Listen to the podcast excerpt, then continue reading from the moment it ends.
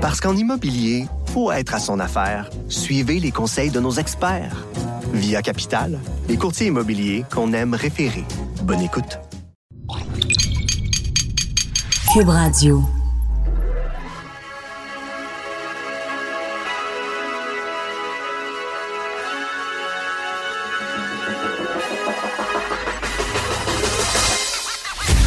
Jonathan Trudeau. Joe, Trudeau et Maude Boutet. Franchement dit. Cube Radio. Oh, beau vendredi! Bon vendredi, c'est la fin d'une longue... Non, mais il fait du bien, Maude. J'ai comme senti que dans mon bon vendredi, il y avait tout l'espoir d'une nation qui s'exprimait. Non? Tu trouves pas? Oui, enfin, oui, c'est oui. vendredi, une semaine longue qui a été tough. On est, fa- on est fatigué. Tout C'est le à monde cause qui... des élections que ça appelle Ah, une longue oui, main. oui. Je pense que oui, hein. Ah non, non, puis c'est parce qu'il n'y a Ah, pas juste ceux qui travaillent à suivre la politique qui sont fatigués. Là. Tu sais, Je parlais avec Emmanuel hier. Emmanuel, évidemment, est crevé, il est en onde jusqu'à je sais pas quelle heure. Puis...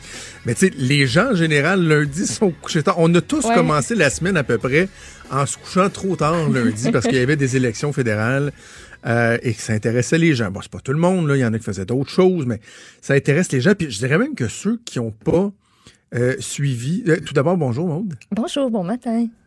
Moi, c'est Jonathan Trudeau. Elle, c'est Maude Boutet. Vous écoutez Bonjour. Franchement dit. Bien- bien C'est important. C'est important qu'on Oh oui. qu'on se nomme, qu'on s'identifie. Ben oui. Euh, donc, tu sais, c'est pas tout le monde qui ont, qui ont écouté la soirée électorale, qui se sont couchés tard, mais j'ai l'impression que même ceux euh, qui ont pas fait ça, donc, ils sont, sont fatigués aujourd'hui parce que t'as entendu parler de ça toute la semaine.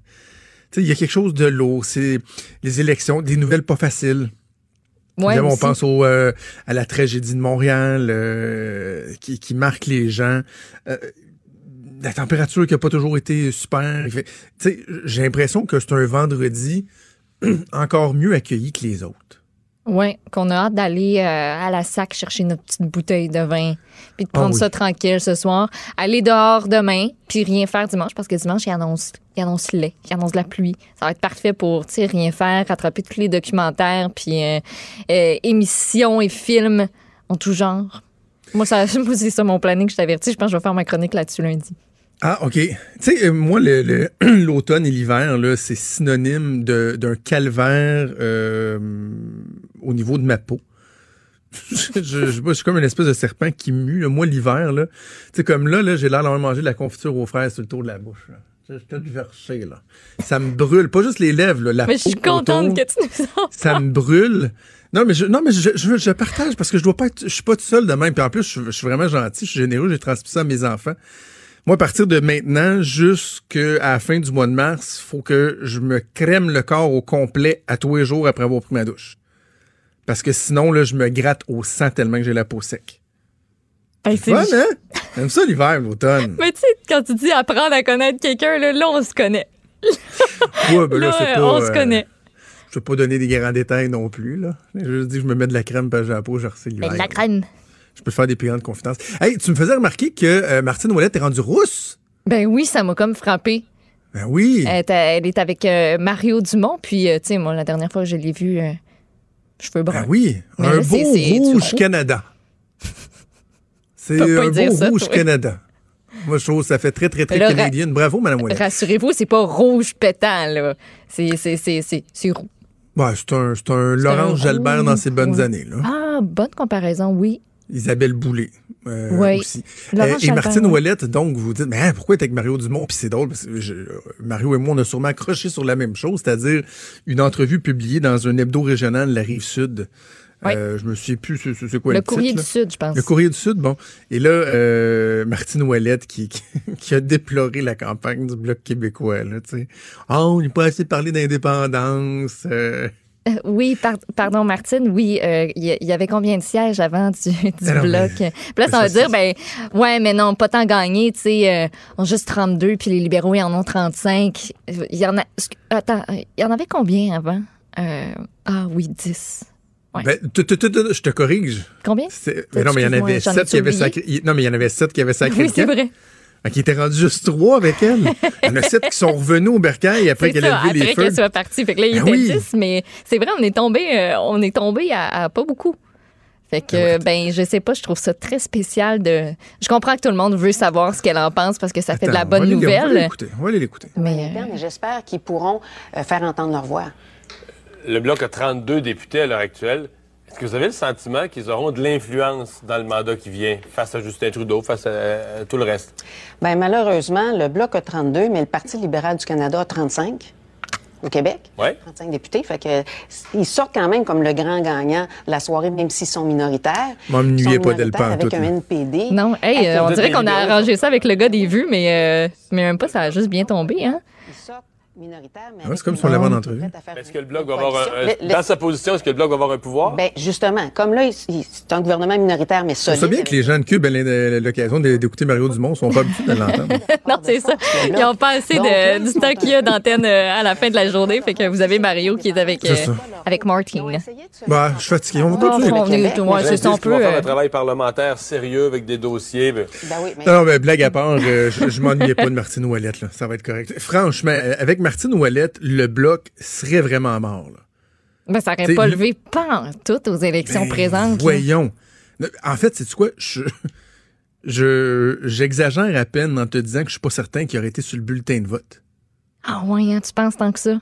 Ben, Ben, ben elle, oui, ils sont écoute. Tombés tellement bas que. Puis là, Yves-François Blanchette, on dirait que c'est comme le sauveur. Puis lui, je suis sûr qu'en dessous de sa chemise, là, il y a un sou de Superman, Super Block. Ah oui, super bloc. OK, hey, deux, deux, le- je, m'égare, je m'égare à parler de mes problèmes de peau. épidermiques. A-t-on et une de esthéticienne Martine place? Martine Ouellette qui me cause des réactions épidermiques. Euh, deux, deux trucs que je voulais qu'on se parle dans l'ouverture. Premièrement, euh, je reviens sur un- une publication Facebook qui a extrêmement fait jaser. C'est celle de Manon Massé, euh, la chef de Québec solidaire. euh, publication sur Facebook suite au drame de Montréal. Élise, Hugo, les deux jeunes enfants qui ont été lâchement, brutalement assassinés par leur père. Euh, une publication qui a été partagée 25 000 fois. Euh, 18 200 likes, là, ou appelons ça des likes, des petits bonhommes tristes ou peu importe. 2000 commentaires. Tu, commences à être d'un, commences à être d'insolite, là. Et j'ai lu et relu attentivement ce post-là et je peux pas faire autrement que de trouver que Manon Massé passe à côté de l'enjeu euh, pas l'enjeu principal, mais l'enjeu qui, de façon générale, est soulevé depuis deux jours et qu'on a l'impression que ça fait du bien de le soulever parce qu'on n'en parle pas assez, puis c'est des entrevues qu'on tente de faire, puis de dire, euh, il faudrait peut-être se tourner vers la, détresse des hommes, et se rendre compte qu'on manque de ressources, euh, que c'est encore trop tabou, que les hommes ont beaucoup plus tendance à avoir des problèmes certains problèmes que les femmes lorsqu'on parle de suicide, euh, de violence, euh, dépression, bon, etc. Et qu'il faut s'en occuper. Tu sais, les chiffres qu'on a donnés hier, qui- t'étais super étonné de ça, et avec raison, quand on fait la comparaison du nombre de centres qui aident les hommes versus les centres qui aident les, femmes, on se dit, hé, boboy, OK, c'est parce que les hommes aussi ont besoin d'aide. Pourtant, il y en a ici, il y en a deux ou trois à Québec, alors qu'il y en a euh, une trentaine pour les femmes. Tu sais, moi, je, au travers du drame, cette prise de conscience-là, je, je l'apprécie. Je pense qu'elle est nécessaire, elle est souhaitable. Et là, Manon Massé commence son post en disant, bon, un truc qui est vrai, c'est-à-dire qu'on ne devrait pas parler de drame familial. Ça, je pense que de plus en plus, les gens le disent. Ouais. Elle dit, il faut appeler les choses comme elles le sont. C'est un double meurtre commis par un meurtrier. Elle a dit que c'est la forme la plus extrême de violence conjugale. OK, c'est correct. Ça, ça, jusque-là, ça va. Manon Massé a un passé de, de travailleuse dans les centres de femmes. Parfait, c'est bien, c'est louable, faut le souligner. C'est, c'est, quand on dit que c'est une femme de, de la rue qui connaît les gens, qui les comprend, il y a entre autres ça, cette expérience-là très pertinente de Manon Massé. Mais là, dans le fond, elle dit, euh, je te lis un extrait. Alors, les femmes subissent, subissent, subissent. Leurs enfants subissent aussi en silence, loin des caméras, jusqu'à ce que ça éclate un beau jour et que le pire se produise. Plutôt que de lire ce matin sur le tueur et, sa passion pour l'ébénisterie, j'aurais aimé qu'on parle d'elle. J'aurais aimé qu'on parle des centres d'hébergement pour les femmes victimes de violences qui n'arrivent pas à répondre à la demande. 41 femmes par jour se font refuser une demande d'hébergement. J'aurais aimé qu'on parle des centres de femmes et de leur travail de dépistage. Bref, Manon Massé, en aucun temps, parle du, de la pertinence aussi peut-être de se questionner sur les hommes. Parce que s'il est vrai qu'on ne devrait pas accepter qu'il y ait 41 femmes par jour qui se font refuser une demande d'hébergement, je pense à ce que M. Beaulieu du Centre Autonomie nous disait hier, si on s'occupait davantage des hommes, le fameux en amont. Tu sais, souvent, on utilise ça en amont, en aval. là. En amont, c'est en haut de la montagne. En aval, c'est après quand l'eau a coulé. Là. Mais là, les femmes dans le centre d'hébergement, souvent, là, on s'en occupe en aval. C'est-à-dire que c'est arrivé. La violence conjugale, les épisodes sont survenus, donc on tente de s'occuper des, femmes. Mais en amont, on pourrait essayer de s'occuper des hommes pour faire en sorte que des cas de violence conjugale, y en surviennent moins et qu'il y ait moins de femmes qui aient besoin d'aide. Il me semble que ce que je dis là, c'est pas... euh, c'est pas Einstein, C'est pas une grande équation là, très, très, très complexe. C'est donc, oui, il faut continuer à s'occuper des femmes. On le fait, il faut le faire probablement mieux ou davantage. Mais je trouve ça dommage que Manon Massé, euh, qui est une féministe reconnue, convaincue, soit pas capable d'inclure dans son discours cet aspect-là. Qui, est trop souvent oublié, puis que là, on essaye de mettre au devant, puis que ça serait donc le fun de dire, hey, même Madame, Madame Massé, grande féministe parmi les féministes, est capable de reconnaître qu'il faut en faire plus pour les hommes, tu sais. Ouais, puis moi, il y a il y a une phrase dans les premières d'un un paragraphe en fait qui c'est venu au début je l'ai lu hier soir puis je me semble qu'il y a quelque chose que je j'aime pas dans ce passage là je vais vous le lire euh, comme si elle dit comme si le meurtrier était un gars ordinaire qui dans un moment de détresse décide d'assassiner et de mutiler, ses deux enfants. C'est une réaction banale à une à une séparation. Oui, c'est un moment de détresse, puis oui, il y a eu cette réaction-là. Puis oui, ça se peut que ce soit un gars ordinaire qui a une réaction qui est pas normale, et c'est justement ça qu'il faut comprendre. Ça se peut là que le gars ait vécu une vie bien normale juste avant. Ça se peut que non aussi. Ça se peut qu'il y ait eu d'autres problèmes avant. Problèmes mentaux, on le sait pas. On le connaît pas, ce gars-là. Mais on en parlait avec Geneviève. Quand il y a une bulle qui te pète, là, puis c'est ça qui se passe, puis c'est que cette réaction-là que ça entraîne, on a un problème, puis il faut comprendre pourquoi. Cette, phrase-là du texte, je, je, je m'excuse, mais je, je suis pas euh, capable. Je, trouve, je trouve que c'est très malhabile. Moi aussi, ça m'a euh, ça m'a frappé. Puis tu sais, c'est ça, c'est là le questionnement, je le répète, ça veut pas dire que c'est pas pertinent d'aider les femmes, évidemment. Puis la violence conjugale, il faut en parler, ça. Mais là, ce que ce que ce drame là, cette tragédie là met en lumière, c'est comment on peut faire pour prévenir ça. Et là, Ouais. prévenir ça, la réponse à ça, c'est pas dans la traque du de la- de, de, l'aide aux femmes là. Tu sais, je veux dire, plus d'aide pour des centres de femmes aurait pas changé cet événement-là. Dans d'autres cas, évidemment, c'est nécessaire. là. Tu sais, je prends, je prends, euh, je suis rendu avec quatre couches de gants blancs. Là. Puis tu sais, c'est du cas par cas. là. C'est ça, parce que sa publication, c'est suite à ce drame-là, cette tragédie-là. Donc, la question, c'est comment on aurait pu le prévenir? Ben, la réponse se trouve dans est-ce que pour les hommes, on a assez de ressources? Est-ce qu'on en fait assez? Euh, Est-ce que le suivi en hôpital était adéquat? Est-ce que c'est normal qu'il ait été relâché après avoir euh, atteint à ses jours euh, symptômes de dépression, etc.? Il, il- il faut faire, euh, il faut faire attention à ça. Bref, euh, il y a un autre sujet dont je laisse euh, te parler, des augmentations salariales, mais on aura peut-être l'occasion de le faire euh, un, petit, un petit peu plus tard dans l'émission. Pour l'instant, on va faire une première pause. On va s'arrêter au retour. On parle à la sénatrice indépendante José Werner. Il est franc et nuancé. Jonathan Trudeau. La politique lui coule dans les veines. Vous écoutez Franchement dit. On est de retour. C'était juste un sweep. Tant mieux. Est-ce que Mme Werner est en ligne? Ben oui, elle est en ligne. OK, bon, tant mieux, mon Dieu. Excuse, ben, c'est moi ça, qui ai ça donne bien, je oublié savais pas. te le dire. OK, ben euh, donc, euh, quelle introduction? On va revenir sur euh, l'élection fédérale donc euh, qui s'est déroulée lundi avec José Werner, qui est sénatrice indépendante, ancienne ministre conservatrice. Madame Werner, très content de vous parler ce matin. Ben moi aussi, c'est un plaisir. Euh, Madame Werner, euh, hier, vous avez émis quelques commentaires qui ont fait euh, réagir, qui ont en tout cas piqué ma curiosité assurément, sur le sort du chef conservateur Andrew Scheer. Parce que M. Scheer a dit qu'il voulait rester en poste, qu'il était légitimé d'être en poste, qu'il avait eu une bonne performance. Or, de plus en plus de voix s'élèvent pour mentionner que M. Scheer devrait peut-être penser à son futur, à son avenir, et vous êtes de ces voix-là. Oui, en fait, euh, écoutez, d'entrée de jeu, je vais vous dire, euh, moi, je connais Andrew Scheer. C'est euh, c'est vraiment une bonne personne. C'est un c'est un type qui a le cœur à la bonne place. Il est honnête, il est sincère. Euh, il veut véritablement mener le pays. Et euh, moi, il a mon appui, il a eu mon vote aussi.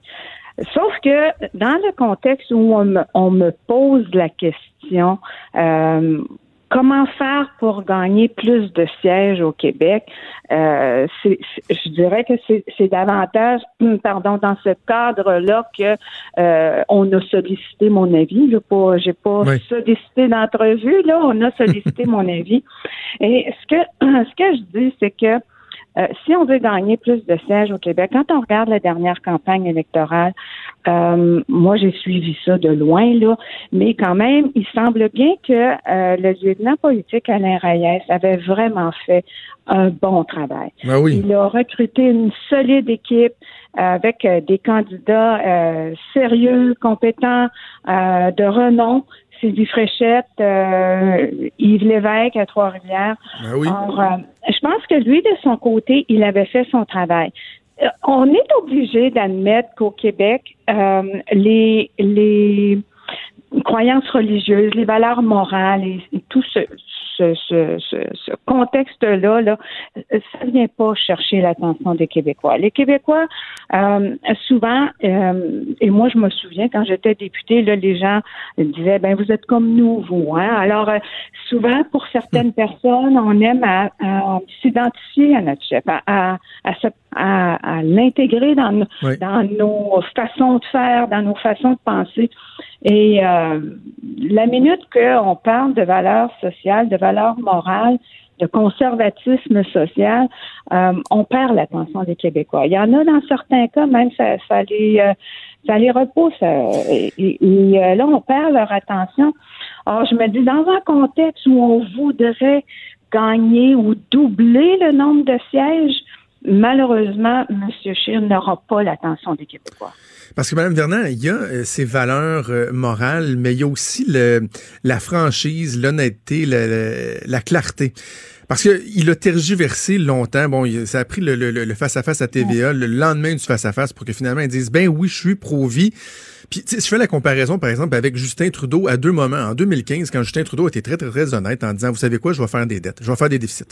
Je vais faire des déficits, puis il a été transparent, puis les Québécois, puis les Canadiens ont dit, bon, ben, euh, OK, on va embarquer. Même chose pour la loi 21. Les Québécois sont majoritairement en faveur de la loi sur la laïcité, mais Justin Trudeau, il a le mérite d'être relativement clair. Il dit, vous savez quoi, je l'aime pas, cette loi-là, et non, je fermerai pas la porte à la contester. Si Andrew Scheer, malgré la méfiance que les Québécois peuvent avoir pour ces euh, position-là, s'il avait été très clair rapidement, pensez-vous que le sort aurait pu être différent? Euh, écoutez, peut-être. Euh, sauf que euh, il y a en même temps Yves-François Blanchette qui s'est qui s'est illustré, lui, disons-le bien clairement, là, qui, qui, est arrivé comme entre guillemets une comme un vent de fraîcheur en ce sens où même si le Bloc québécois, ça fait quand même longtemps qu'ils sont à Ottawa, euh, les Québécois se sentent davantage euh, réfugiés, je dirais, euh, chez euh, au, au niveau du bloc québécois. Moi, quand je vous dis, je suis pas euh, c'est un choix que j'ai fait après avoir combattu un cancer de euh, laisser tomber la politique. Oui. Maintenant, ça n'empêche pas que je, je suis capable de, de, de- d'émettre des, des points de vue et euh, de suivre ce qui se passe autour de moi, mais c'est la, la- je vous dirais, c'est la- l'impression que ça m'a laissé. Quand j'ai joint les conservateurs en 2004, là, c'était déjà ça encore, euh, le, le, le- avec M. Harper, la- sa position sur l'avortement, sur les mariages gays, ci et ça. Puis je me dis, misère, 15 ans plus tard, on est encore à la même Ben place. oui. Je- me dis peut-être qu'il faudrait changer la recette. Puis comme je dis, c'est c'est euh, et c'est ce sera aux militants à décider ça. Hein. Moi, je veux dire, c'est un, un point de vue que j'aimais, c'est tout là. Mais euh, euh, les militants décideront. Mais faudra peut-être penser davantage plus loin que de simplement dire bon ben euh, la dernière campagne on avait des attentes qui étaient peut-être trop élevées ici et ça mais peut-être de, de regarder dans le contexte euh, si comme je vous dis c'est toujours si on veut doubler le nombre de sièges au Québec il faut peut-être regarder que- que- qu'est-ce qui fait que depuis 15 ans on n'a jamais réussi à faire élire plus d'une dizaine de députés euh, au Québec Et, et la question va se poser aussi pour l'Ontario, où les résultats ont été décevants. Seulement trois gains malgré euh, l'impopularité de, de, de, de Justin Trudeau. Moi, je disais au cours des derniers jours, Mme Werner, que dans les campagnes électorales, on parle souvent de la fameuse question de l'urne, que- quel sera l'enjeu Mhm. principal. Et moi, je disais, dans le fond, la question de l'urne lors du vote de confiance euh, envers Andrew Scheer au mois d'avril, si, si vraiment il s'accroche jusque-là, ben, ça devrait être, est-ce qu'on a quelques raisons de croire que les résultats pourraient être différents lors d'une autre élection avec le même chef? J'ai l'impression que si les gens se posent cette question-là, notamment au Québec, c'est là que la- la- la- la- le, le bas blesse, là, que la réponse risque d'être Hum, je vois pas pourquoi le résultat serait différent. là. Effectivement. Moi, comme je vous dis, je ne- je n'y participerai pas. Euh, J'ai j'ai déjà donné là, dans, dans ce, dans ce secteur d'activité-là.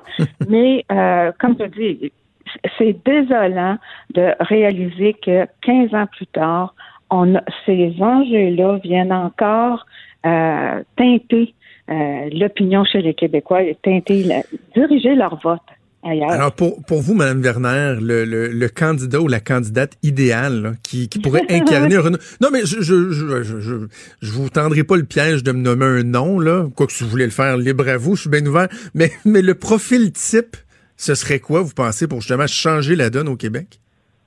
Ben, moi, écoutez, je, je, je, je- je ne dis pas nécessairement un Québécois, mais quelqu'un quelqu'un qui, euh, euh, je vous dirais, qui, euh, qui est capable d'aller au-delà de, de faire valoir, de devoir expliquer constamment ses, ses positions euh, morales, etc. Puis, moi, je le, je, je, pas, je, je ne suis pas impliquée dans un choix de prochain chef, mais je vous dirais que Bernard Lord, c'est quelqu'un que j'estime énormément. Ah oui? Il, il est né, euh, il est né au Saguenay. Il a grandi à l'ancienne Lorette, dans la région de Québec. Et euh, ben, il, a, il a une solide expérience. euh, On dirait que ça ne tente pas. Ça fait des années qu'il se fait achaler, puis à chaque fois, il, a- Ben oui. il démontre absolument aucun intérêt. Lâchez-y un coup de fil, là. Ben oui, non, vraiment, je serais bien malvenue. C'est les militants qui vont, euh, qui vont choisir. Non, non, je sais. Mais il y a, a euh, de Caroline Mulroney aussi qui, qui circule davantage. Bon, une femme, elle a un très bon français, la fille de M. Mulroney. Est-ce que c'est un profil Mm-hmm. Je la- qui, qui- que vous trouvez intéressant aussi? Possiblement, mais je la connais pas. Écoutez, là, ça serait bien, bien aventureux de ma part. Mais comme je vous dis, euh, malheureusement, là, le débat des des valeurs morales et sociales, euh, ça fait ça fait 15 ans que ça qu'on Il tourne faut essayer autour de ça. cette question-là. Ouais. Puis il faut faut euh, faut évacuer ça là, parce que les, les les Québécois n'entendent plus le message quand euh, quand on, on arrive avec ces questions là ils, ils regardent ils analysent uniquement le messager à ce moment-là. Je profite de votre présence, euh, Madame Werner. Bon, vous êtes sénatrice euh, indépendante depuis quelques années. Avez-vous été surprise euh, d'apprendre le, le- le départ de votre nouveau collègue André Pratt, qui après euh, quoi deux ans ou quelque chose comme ça a décidé de, de quitter en parlant de l'informant, de l'importance de réformer le Sénat? Euh, j'étais pas très près de de- d'André. Euh, évidemment, comme collègue, là, on travaillait sur certains dossiers. Euh, je sais qu'il était, il avait été déçu euh, de constater qu'après souvent bien, bien des, des heures de travail investies à, à proposer des amendements sur une législation, ça donnait pas toujours le résultat escompté. Euh, maintenant, je crois comprendre que ça fait partie de ses euh, de sa réflexion. Euh, il aurait voulu probablement être capable d'en faire plus, mais vous savez, changer le Sénat, là, ça c'est un c'est un travail de, de, de longue haleine. Et puis euh, Ça vous, est-ce que ça vous décourage, vous? Comment vous trouvez ça, le, le- le- le- fonctionnement du Sénat? Est-ce que vous voyez des améliorations? Euh, Êtes-vous Il y a des optimiste? Il y a des choses qui changent, mais malheureusement, à ce moment-ci, euh, la loi du Parlement, par exemple, ne nous avantage pas. C'est-à-dire que la loi du Parlement, à ce moment-ci, elle reconnaît les groupes ou les caucus associés à des formations politiques. Ce qui fait que nous, même si on est euh, euh, la majorité en termes de, de, de sénateurs indépendants, souvent, il faut négocier toujours à la pièce euh, ce qu'on veut avoir en termes de, de budget, de représentation sur les comités. Alors, euh, et puis là, avec un, je trouve que euh, Justin Trudeau avait un objectif louable de rendre, de, de réformer un peu, le, de moderniser, pardon, le, le Sénat, mais il n'a pas donné les, les, outils pour le faire. Alors, Ouais. euh, puis avec un, un gouvernement minoritaire, je pense pas qu'il va parvenir à faire ça avec le NPD qui souhaite, euh, lui, de son côté, abolir le Sénat, puis euh, avec euh, les conservateurs qui, eux, ont dit qu'ils continueraient de, de procéder à des nominations partisanes. Mais je trouve quand même qu'il y a du travail qui se fait. Il y a, oui, il y en a des amendements sur des projets de loi qui ont été, euh, qui ont été euh, adoptés, mais je pense que tout le monde doit s'adapter, y compris euh, dans le cabinet de M. Trudeau. Il, y a, des fois, là, écoutez, là, c'était un peu frustrant. Dans, je prends l'exemple du projet de loi C-48 là, concernant le, le- un- des projets de loi du, du, du gouvernement. Mhm. Euh, le ministre des Transports, tout de suite d'entrée de jeu en comité, Marc Garneau, a dit qu'il n'accepterait pas d'amendement. Ouais. Alors, alors là, euh, le collègue André Pratt a, a beau travailler à, à présenter des amendements. Bon, ça s'est pas passé comme il voulait, mais alors je pense qu'un peu tout le monde va devoir s'adapter à cette nouvelle dynamique-là, parce que c'est pas demain la veille là que ça va changer. Euh, Monsieur Trudeau est là pour un, un- un bon bout. Il, il y a encore des sièges vacants. Il va sûrement procéder à d'autres. euh, à d'autres nominations, ce qui va euh, grandir encore là, le, le- le- le- groupe des indépendants. Alors, euh, je pense que tout le monde devra s'adapter. Vous, vous l'avez mentionné tantôt, vous avez fait euh, un choix suite euh, à votre votre combat contre contre le cancer de, de quitter la politique. Euh, Ouais. Deux choses. Est-ce que est-ce que vous avez l'impression de vous de vous accomplir Parce qu'en immobilier, pour être à son affaire, suivez les conseils de nos experts. Via Capital, les courtiers immobiliers qu'on aime référer. Bonne écoute. pleinement en tant que sénatrice Puis Est-ce que la politique, de façon générale, vous manque? Non, la politique ne me manque pas. Euh, puis, oui, je m'accomplis parce que je suis libre de de- de- d'exercer mon droit de mon droit de vote et puis euh, de- de- d'exprimer mes mes euh, mes opinions de façon beaucoup plus libre, Euh, qu'on le veuille ou non. quand on fait partie d'une équipe, d'un caucus, euh, faut effectivement jouer l'équipe et puis être être plus prudent dans la façon dont on exprime nos, nos points de vue. Euh, moi, comme je vous dis, ça m'empêche pas. J'ai changé mes priorités suite au cancer. Quand un, vous savez, quand l'oncologue vous dit vous êtes atteinte, madame, d'un grave cancer, euh, les valeurs changent pas. Euh, les priorités, oui, par exemple. Ce qui fait en sorte que bien, bien, bien souvent, nous, en, en chambre, quand on vote, moi, je, je vote côté des, des conservateurs ou de la même façon que les conservateurs, Mhm. parce que mes, mes valeurs n'ont pas changé. Mais par contre, euh, j'ai plus l'énergie, je suis, je, suis plus capable, et puis ma famille n'accepterait pas que je Mhm. continue euh, en, en politique. Là. Pas après avoir côtoyé, euh, frôlé la mort comme ça. Là. Ouais. Là, la santé, ça va comment? Parce que c'est ça le plus important. Oui, ça va bien, ça va bien. Il y a encore des petits défis, mais euh, quand même le temps, le temps passe vite. Euh, je suis, euh, il me reste un an à faire, à faire pour avoir une euh, rémission complète. Ok. Alors, euh, pour le moment, ça va bien. Il y a beaucoup de suivi et puis de, de- d'examen, mais euh, ça va bien. C'est plus la même énergie, par contre, là, mais, euh, Ah oui. euh, mais quand Ça même. revient pas, ça? Ah, ben c'est parce que ce qui revient pas, c'est l'âge, hein?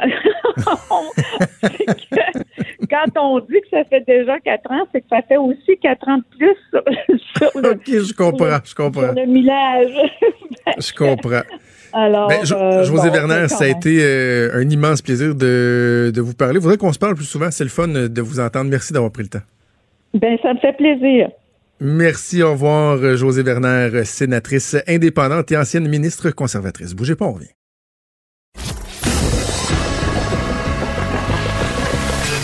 Franchement dit. Appelez ou textez au 187 Cube Radio 1877 827 2346. On jase politique avec ma collègue Emmanuel Latraverse que je rejoins au bout du fil. Salut, Emmanuel. Bonjour.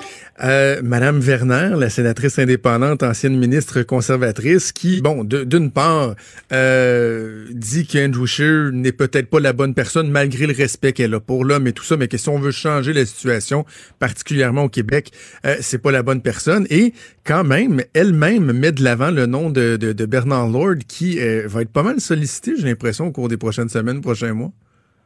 Oui, déjà les noms circulent, Bernard Lord. Il y a toute une branche aussi qui euh, qui, qui rêve d'un duel Caroline Mulroney Justin Trudeau lors des prochaines ben élections et qui s'imagine qu'avec le poids de son nom comme euh, comme Justin, elle pourrait rafler le Québec avec l'appui et le flair de son père. Je t'avoue, je suis pas totalement certaine parce qu'elle a quelques casseroles euh, à traîner là et quelques squelettes dont les coupes dans la francophonie en Ontario. Exactement, mais c'est sûr que les, les couteaux s'affûtent pour monsieur pour monsieur Scheer. Et ce qui est de difficile pour lui, c'est que je pense que le Parti conservateur a toujours été un mariage inconfortable où finalement on, on, on laissait une grande place à l'aile euh, euh, de conservatisme social, tu sais, euh, anti-mariage gay, anti euh, euh, anti-avortement, tu sais, prêt pro-famille, éducation à la maison, tu sais, c'est c'est juste certains prônent pas les femmes au foyer là-dedans là. Et, et avec le temps, M. Harper avait modernisé, mais c'est une aile qui a encore de l'influence dans le parti. Et c'est ça qui fait mal dans l'électorat. C'est cette perception que cette aile-là du parti peut forcer des reculs dans la société et peut avoir forcé la main d'un chef éventuel. Et tant qu'on ne va pas régler ce problème-là, moi, je pense, je suis de ceux qui croient fermement que le Parti conservateur va euh, toujours avoir ce plafond de verre autour de sa tête. Et on le voit au Québec, l'enjeu de l'avortement. Euh, Sylvie Fréchette euh, a fait une sortie quand même importante ce matin. Elle donne des entrevues pour dire, écoutez, là, ça n'a pas de sens, là, tu sais. Moi, je suis, je suis pro-mariage gay, je suis, je suis pro-choix. et à un moment donné, il faut que ce soit cette voie-là qui domine là, sur l'image du Parti conservateur. Puis tant que M. Scheer est même pas capable de parler de ça de manière à l'aise, là, ben, il, il peut pas porter le ballon, là. Donc, euh, l'état euh, des lieux en ce moment, Emmanuel, parce que bon, la soirée électorale, Andrew Scheer fait son discours, le lendemain, euh, fait une conférence de presse, dit oui, on est content, on a fait des gains, mais là, on sent que de plus en plus, c'est en train de, de, de s'envenimer. Est-ce que tu vois venir une pression qui pourrait être tellement forte qu'Andrew Scheer n'aurait pas le choix, soit de quitter, ou en tout cas poser un geste drastique? Là, certains parlent de son entourage, faire le ménage. Il peut pas juste garder le statu quo et continuer avec la ah, pression qui est exercée en ce moment. Là si statu quo il y a, révolte il y aura. Là. Ça, je te le promets. Là.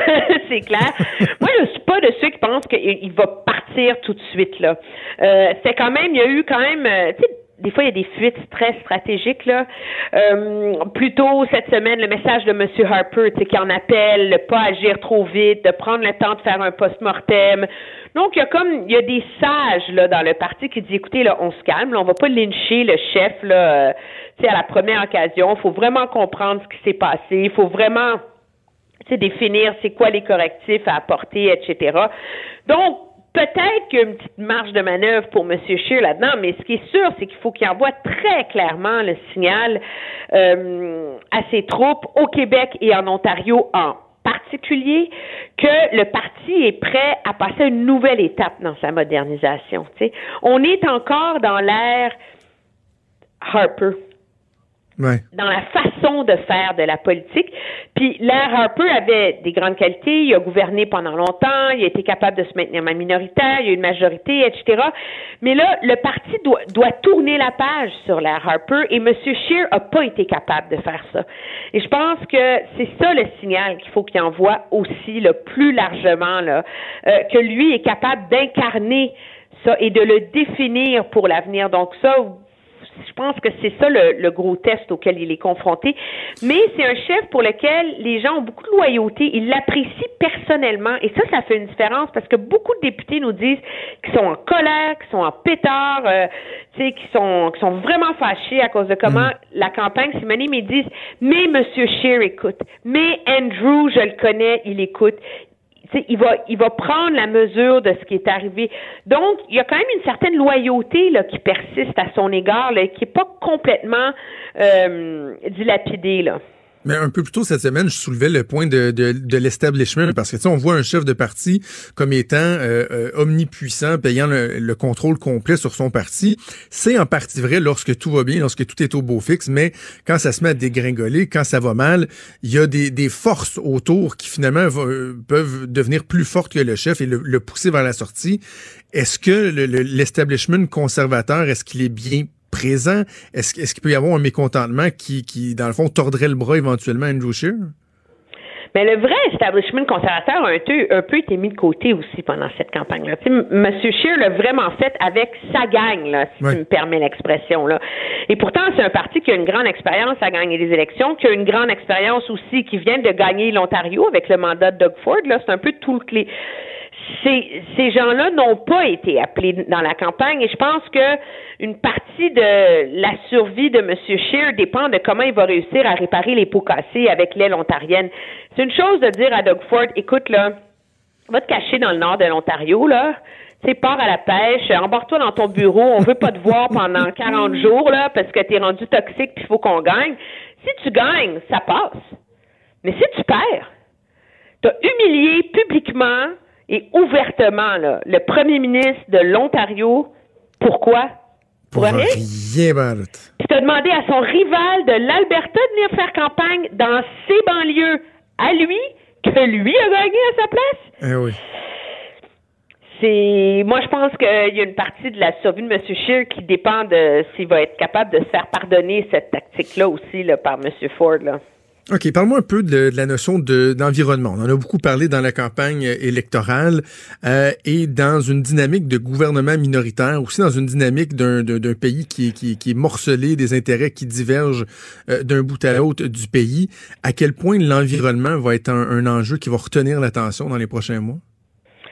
Mais ça va être un, grand enjeu et un enjeu très difficile à gérer pour le gouvernement. Je pense que M. Trudeau, c'est peut-être l'élément le plus central sur lequel M. Trudeau aurait voulu une majorité. Parce que M. Trudeau, bon, plusieurs, on est en campagne, là, il n'est pas assez vert, il y a un bilan mitigé, etc. Il cherche l'espèce de, de voie de passage, tu sais, entre réduire les émissions canadiennes, mais en même temps, pas mettre la clé dans le moteur économique du pays, là, qui est quand même l'industrie des ressources énergétiques, là. Et ça, c'est difficile à naviguer, on l'a vu. Mais majoritaire, il y aurait eu les coups des franges. Là, il les aura pas. Et c'est ça qui va continuer, euh, qui va constituer un problème. C'est intéressant que tant lui, euh, mercredi, que M. Morneau, hier, dans plusieurs entrevues, a envoyé le signal très clair que le pipeline Trans Mountain n'est pas une monnaie d'échange. Mhm. C'est genre, c'est non négociable. On l'a acheté, il va être construit, on va aller au bout, c'est essentiel. Puis en plus, on a besoin de l'argent pour financer euh, la, la transition énergétique. Mais au-delà de ça, la réalité, c'est que le gouvernement doit en faire beaucoup plus pour l'environnement. Et alors qu'il est dans une position où il a été complètement banni des deux provinces productrices, la Saskatchewan et l'Alberta, il y a qui, sont un peu euh, la tête dans le sable, tu sais, qui sont en, guerre et sans remise en question là sur le front environnemental, du moins leur gouvernement là. Euh, à chaque fois que M. Trudeau va agir sur les changements climatiques, il risque d'avoir un backlash du côté de l'Ouest là. Ben oui. Donc comment il va faire pour négocier ça? Ça sera très très difficile. Ce qui le sauve, je crois, c'est justement le fait que il est passé, il est acheté, il est donné l'autorisation pour Trans Mountain avant la campagne. Et c'est pas pour rien qu'on a fait passer en travers de la gorge du Sénat là, le projet de loi qui redéfinissait toute la refonte des évaluations environnementales mhm. pour les grands projets, là, euh, malgré les problèmes qu'il y avait dans le, dans le projet de loi, malgré les amendements qui avaient été proposés pour le Sénat. Pourquoi? Parce que le gouvernement, c'est comme si l'affaire la plus litigieuse, la plus difficile, la plus la plus contestée, elle est réglée. Il est passé, ce projet de loi-là. Celui aussi sur l'interdiction des super pétroliers. Donc, les gros morceaux législatifs qui auraient été dépendants d'un gouvernement minoritaire, M. Trudeau a réussi à les faire dans son premier mandat. Donc ça, quand même, ça va l'aider. Parce qu'en immobilier, pour être à son affaire, suivez les conseils de nos experts. Via Capital, les courtiers immobiliers qu'on aime référer. Bonne écoute un peu. Mais je pense que euh, M. Trudeau veut miser sur cet enjeu-là pour redorer son blason, pour transformer l'économie euh, canadienne, sauf que ça va être plus compliqué qu'il ne l'avait prévu de le faire. Euh, en terminant, un mot sur euh, Catherine McKenna, donc euh, celle qui est actuellement encore ministre de l'Environnement, députée du Parti libéral dans la région d'Ottawa, qui a été victime d'un acte misogyne, de vandalisme ah à son bureau de comté. C'est pas beau. On l'appelait Barbie du climat. Oui, oui. Ses adversaires. Déjà, elle était conspuée, insultée, vilipendée, de manière misogyne, mais sans limite sur les médias sociaux, insultée en ville à tel point que par moment dans la campagne, elle avait besoin de de, de, de services de protection, de garde du corps. Imagine qu'elle est arrivée à son bureau de campagne euh, hier et il y avait le mot Imaginez le mot le plus vulgaire avec lequel on peut décrire l'anatomie d'une femme. En anglais, ça commence par un C, en français par un P. Peinturé en rouge sur son bureau. Sur la fenêtre de son bureau. C'est absolument, je pense que c'est absolument dégoûtant, tu sais. Et on se demande après pourquoi les gens veulent plus faire de la politique, là. Parce qu'on soit d'accord ou pas avec elle, il y a personne et aucune femme, aucun homme qui mérite d'être traité euh, comme ça, à tel point que même Doug Ford, tu sais, qui est pas son ami là, euh, a dénoncé le geste. Ben, euh, des ministres conservatrices, il y a vraiment eu l'unanimité là pour dire qu'il faut que ça cesse cette espèce de, de violence verbale, vulgaire et sans limite à l'égard des femmes en politique. Et je pense qu'elle a été très courageuse hier là, de donner beaucoup d'entrevues et de le dénoncer haut et fort. Mais j'ajouterais quelque chose. Il faudrait peut-être aussi que les politiciens arrêtent de se traiter de, de menteurs, euh, de fraude. Ben, ça donne pas trop l'exemple, hein? C'est parce que le problème, c'est que non, ils s'insultent pas comme ça avec euh, des vulgarités entre mhm. mâles, là. Mais quand les chefs de parti passent 40 jours à s'imaginer qu'on marque des points dans un débat des chefs en utilisant un langage absolument disgracieux euh, pour décrire ses adversaires, il ne faut pas se surprendre après que les gens plus radicaux se permettent de descendre dans une telle violence verbale à l'égard des femmes. Tu euh, juste avant de te laisser, Emmanuel, de nouvelles de dernière heure, on vient toujours d'apprendre que Jim Carr, euh, député libéral de Winnipeg Centre-Sud, qui vient tout juste d'être élu, c'est l'actuel ministre fédéral de la diversification et euh, du commerce international, euh, a le cancer du sang. Ça vient tout juste euh, de sortir. Donc, euh, dans le casse-tête euh, de Justin Trudeau, là, qui veut former son conseil des ministres, ben, il y a un membre de son conseil des ministres qui aura assurément il est gravement malade, tout comme tout comme Monsieur Leblanc au Nouveau-Brunswick. Leblanc, Dominique Leblanc, qui a ben presque pas ben fait campagne, donc. ben, on va lui souhaiter la, la, meilleure des chances là, après une campagne électorale aussi aussi éprouvante. Là, c'est des c'est des bien tristes nouvelles pour lui et sa famille. Emmanuel, tu as fait un travail impeccable cette, cette semaine, particulièrement euh, lundi. Va te reposer. Va te reposer avec ta petite famille, pour on se reparle la semaine prochaine. Promis, on se reparle lundi. Salut. Au revoir. Franchement dit. Jonathan Trudeau. Et Maude Boutet. Appelez ou textez au 187 Cube Radio. 1877 827 2346. Cube Radio. Cube Radio. Bon, on va faire un peu le tour de, de, l'actualité. Je, le disais en ouverture euh, d'émission, puis euh, bon, j'ai manqué de temps pour en parler, mais euh, je vais parler des demandes salariales qui seront déposées par la Fédération interprofessionnelle de la santé, la FIC, essentiellement la fédération, le syndicat qui représente les infirmières et infirmiers du Québec vont demander, exiger des hausses salariales de 21,6% sur trois ans. Mm-hmm. Ça fait 7,2% par année. Euh, c'est vraiment énorme. Puis, écoute, je, suis vraiment partagé. Depuis ce matin, j'ai vu ça. Puis là, mon premier réflexe, quand je l'ai vu, à 5 heures le matin, je faisais ma revue de presse, puis 22% sont tombés sur la noix, tu sais. Puis après ça, je me suis dit, ouais. Mais en même temps, on reconnaît qu'ils sont sous-payés. Euh, et que si on veut favoriser une meilleure rétention et tout, ben il faut les, eh, non non seulement rétention, mais d'attirer des, des, femmes et des hum. hommes dans le, métier d'infirmière, il faut les payer davantage. Fait que tu dis, c'est peut-être pas si fou que ça. Puis moi qui prône la fin du mur à mur là, dans les, les négociations, d'être capable d'identifier, je me dis, ben les infirmières, oui, ils font partie euh, des, des employés de l'État qui doivent gagner plus.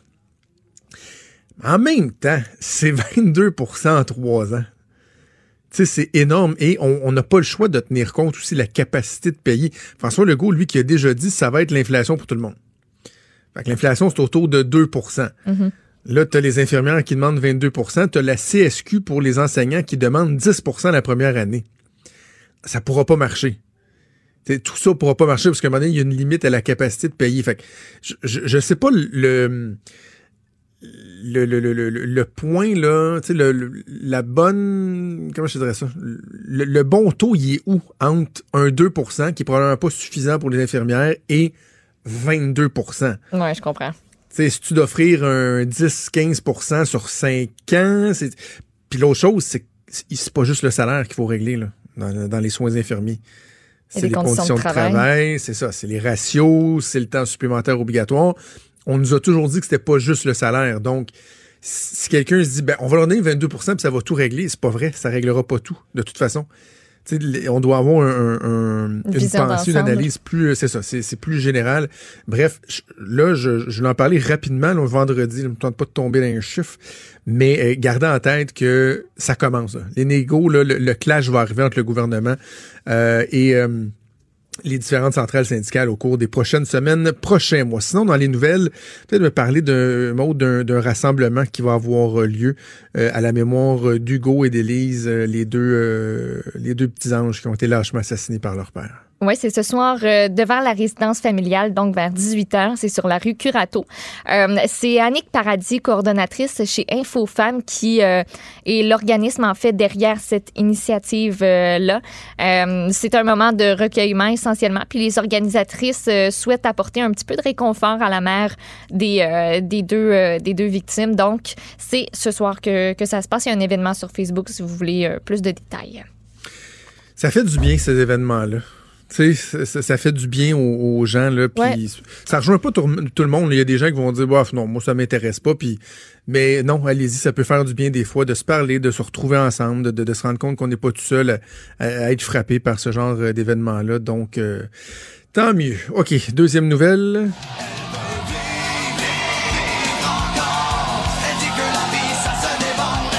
Un peu de musique pour accompagner ta nouvelle. Oui, parce qu'on parle d'Éric hum, Lapointe. Oui, Éric Lapointe, ça va pas, ça va pas bien, là. Non, ben écoute, hier soir, il a annoncé euh, qu'il quittait son siège de coach à l'émission La Voix pour des raisons personnelles.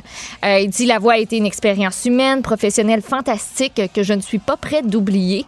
Euh, Puis là, ben, ça a été publié ça hier soir, comme ça, Big Bang. On a fait bon, ok, ben finalement, on va avoir Garou, Marc Dupré, Cœur de pirate, puis quelqu'un d'autre. Mais euh, ce matin, on a appris dans le journal que selon des sources policières, lui aurait été arrêté à Montréal il y a une couple de semaines pour une histoire de violence envers sa femme. Euh, oh. Aurait commis des voies de fait, donc aurait été par la suite relâché sous promesse de comparaître à une date ultérieure. Le SPVM, le service de police de la ville de Montréal, n'a pas confirmé ou infirmé les informations. Euh, donc, ça reste, euh, c'est sûr que ça reste à voir. Il faut être prudent avec ça. Il n'a pas été accusé de quoi que ce soit, euh, mais, mais ça plane, ça plane, et ce serait la raison pour laquelle il a décidé de, de, de, ne pas se représenter à la voix. Par contre, sachez qu'il va prendre part à toutes les dates de spectacle qui sont qui sont prévus à son calendrier. Il dit la scène avec mes enfants, c'est ce qui me rend le plus heureux. Donc, euh, s'il n'y a rien d'annulé pour le moment, il n'y a rien qui dit non plus qu'il n'y aura pas des annulations. On sait, on sait juste pas comment ça va, le dénouement de cette histoire. on n'a pas les détails, on n'a pas les détails, mais on, comprend qu'il y a deux volets. Il, y a, il, y a, le volet showbiz, là. Ah, OK, euh, un des plus euh, anciens coachs de la voix qui sera plus là, il est bien apprécié avec la pointe. On a du talent au Québec, ils vont trouver quelqu'un pour le remplacer. Ben ça m'inquiète pas. Euh, Puis là, c'est parce que tu as le volet aussi, fait divers, euh, légal, euh, bon, euh, accusation, violence conjugale. On n'aime pas ça. On n'aime pas ça. Puis, je, évidemment, j'ai aucune information privilégiée. Là, c'est vraiment du gérant d'estradisme. Mais est-ce vraiment lui qui a décidé de quitter son siège à la voix? je, je, crois que les gens de Déferlante et de TVA sont des gens à l'éthique. ouais, c'est ça. Euh, très, ils ont un sens de l'éthique qui est fort important. Ça se peut que dès qu'ils ont eu aussi euh, connaissance de ça, ils ont dit ben ça va être correct. Ben, si tu refuses, tu te rappelles la dernière saison, ils ont refusé de diffuser euh, l'audition d'un ben candidat parce que avait finalement découvert qu'il y avait eu des démêlés avec la justice. puis on a fait ben comme ah, non, tu as participé au, tournage, mais on diffusera pas, on diffusera pas les images de ça. Donc donc c'est juste logique au final. OK. Maude, Après le suceur cuivré, si tu pensais que j'étais pour passer à, à côté de l'occasion Ben de ramener le suceur cuivré. Après le suceur cuivré, voici maintenant la tortue géographique. T'as oublié la rainette aussi. La rainette La brune. rainette Non, ça, c'est la rainette. La La rainette, non, La la- rainette, la... Je sais plus c'était La rainette. petit. Attends, non, mais vas-y, je vais, je vais la retrouver. C'est la couleuvre brune aussi. Euh, bref. maintenant, c'est la tortue géographique. Ben oui, toi. Ben oui, qui, euh, qui cause des problèmes sur le La chantier. rainette faux grillon. Ah, voilà la faux grillon, cette petite coquine. Euh, les- la tortue géographique qui cause du trouble sur le chantier du REM, ça ralentit le chantier. Euh, c'est quoi c'est ça, la petite tortue géographique? Euh, elle est désignée depuis 15 ans comme vulnérable au Québec. Elle mesure de 12 à 25 cm et ben, ben cute.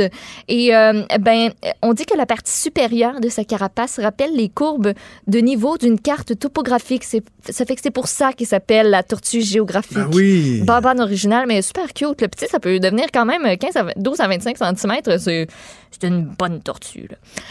Euh, donc, au début de l'été, le constructeur du REM a découvert qu'il y avait des sites de ponte de la tortue géographique sur un des chantiers du projet.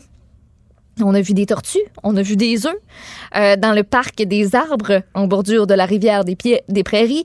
Ça fait que là, ben, ça cause un petit problème parce qu'il y a un nouveau pont qui va enjamber la rivière jusqu'à l'île Bigra. Fait que légalement, on a été tenu de faire un suivi des enjeux euh, qui se présentaient à nous pour protéger cette, euh, cette espèce-là. Fait que, ben, ça, tout ça, là, ça a provoqué des discussions entre Nouvelle Air, qui est, euh, tu sais, qui s'occupe du chantier, la Parce qu'en immobilier, faut être à son affaire. Suivez les conseils de nos experts. Via Capital, les courtiers immobiliers qu'on aime référer. Bonne écoute. Caisse de dépôt, deux ministères aussi du gouvernement du Québec. On s'est penché sur euh, la question sur les meilleures façons de protéger les nids potentiels et de la population actuelle pour prévenir toute mortalité durant les travaux. Finalement, ce qu'on s'est dit qu'on allait faire, c'est qu'on allait modifier le chemin qui permet aux machineries d'accéder au chantier. On va aussi déplacer des aires d'entreposage des, ma- des matériaux qui sont utilisés pour la construction du pont. On a mis en place des clôtures au pourtour de toutes les aires de chantier afin de prévenir l'entrée ou encore l'utilisation des aires de chantier par les tortues. Euh, Puis, tu sais, éviter Excuse- aussi que les Excuse-moi, mais tortues je s'amènent. voulais, là. je voulais te souligner que ça, c'était ma phrase préférée du texte. Laquelle?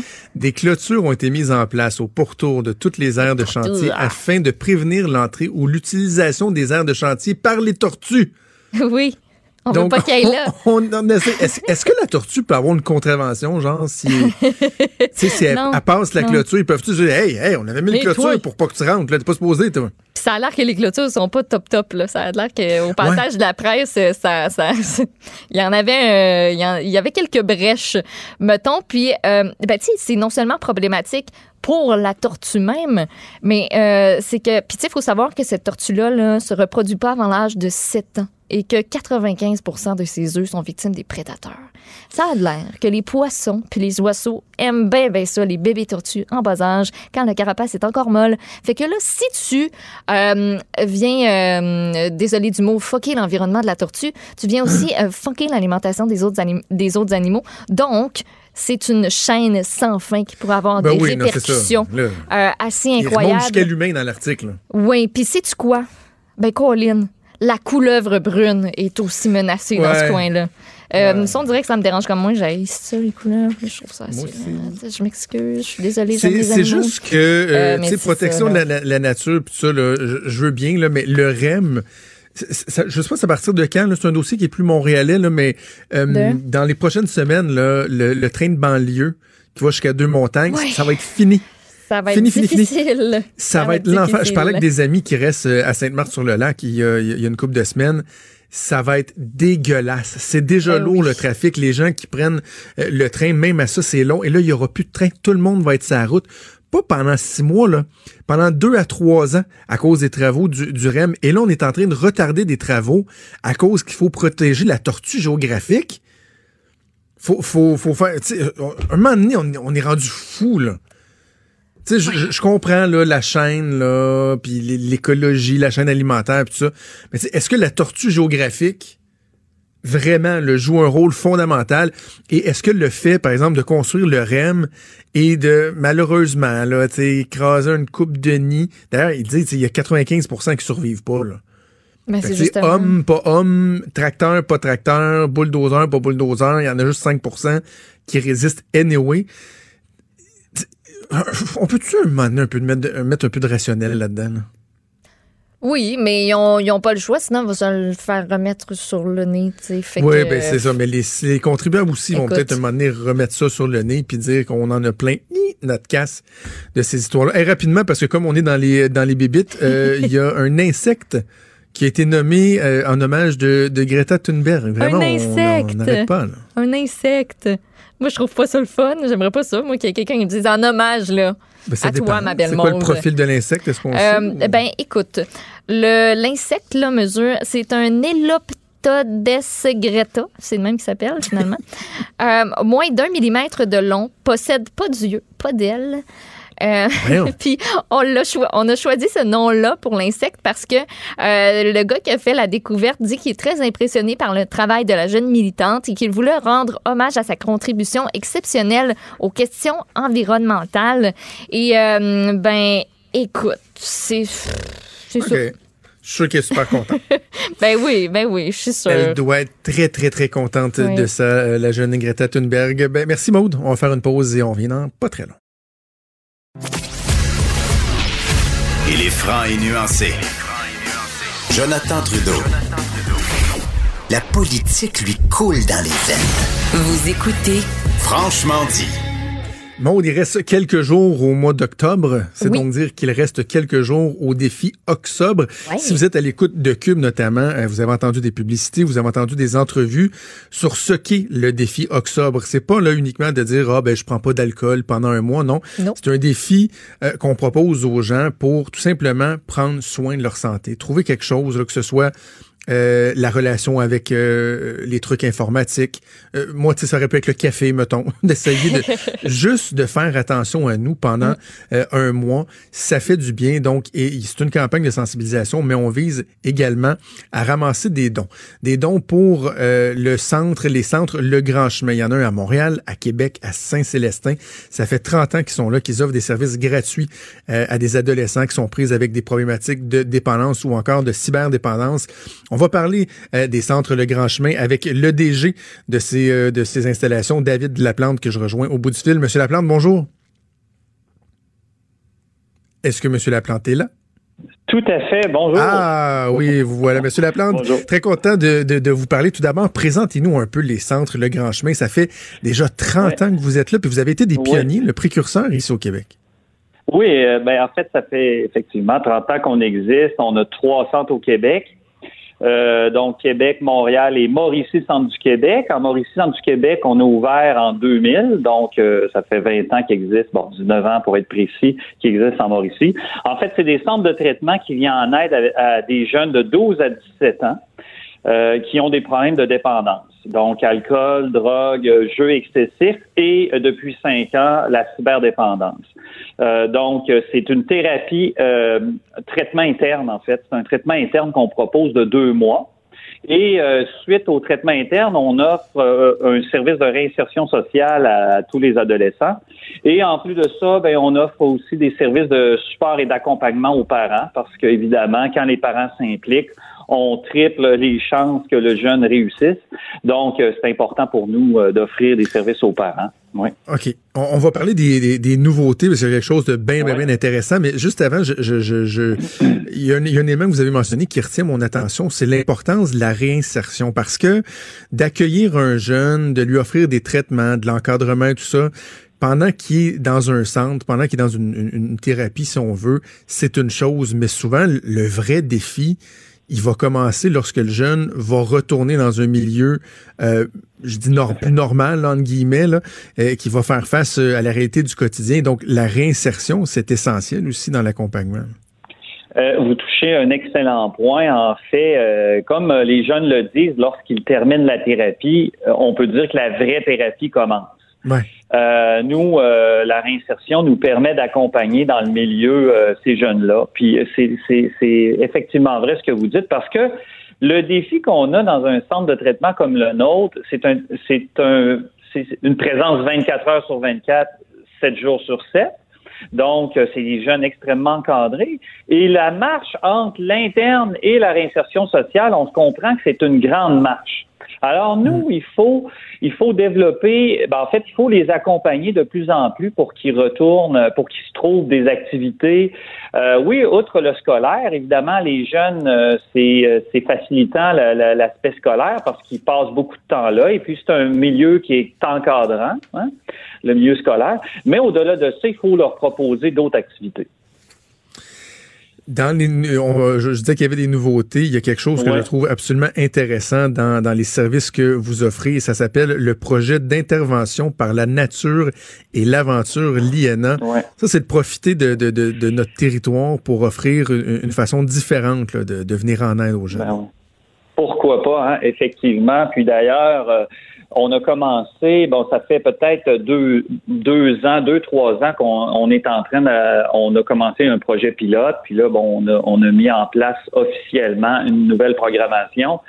Mais euh, lorsque j'ai euh, été euh, à même de constater que plusieurs universités offrent des, par exemple, comme l'UCAC, l'Université du Québec à Chicoutimi, offre des, de la formation, un DESS, un diplôme d'études supérieures en intervention par la nature et l'aventure. Et puis, on avait reçu des stagiaires au grand chemin. J'ai dit, wow, c'est peut-être quelque, euh, un chemin. Pour le grand chemin, c'est peut-être le chemin qu'il faut prendre. Donc, le chemin vers la nature, de ramener les jeunes vers la nature. Mais au grand chemin, c'est important pour nous de pas faire quelque chose pour faire quelque chose. Alors, ce que j'aimais dans l'intervention par la nature et l'aventure, c'est que c'est une approche qui est documentée comme efficace surtout euh, aux États-Unis, beaucoup de recherches américaines et aussi anglaises démontrent vraiment l'efficacité de cette approche-là auprès surtout des dépendants, des gens souffrant de dépendance. Alors, pourquoi pas la mettre en place au grand chemin? Et aussi, on avait d'autres défis euh, pour nous, outre ce qu'on disait tantôt, de proposer à de diminuer l'impact du passage de l'interne vers l'externe, ben, la réinsertion sociale. On avait des défis aussi euh, d'être attractif pour les jeunes. Alors, bien que c'est une thérapie, puis à quelque part on est là parce qu'on est on est un peu obligé d'y être. Puis c'est ouais, mais euh, s'ils peuvent ne, pas rentrer complètement reculons, là, qu'il y a un petit intérêt, ça peut aider pas mal. C'est e, e, exactement.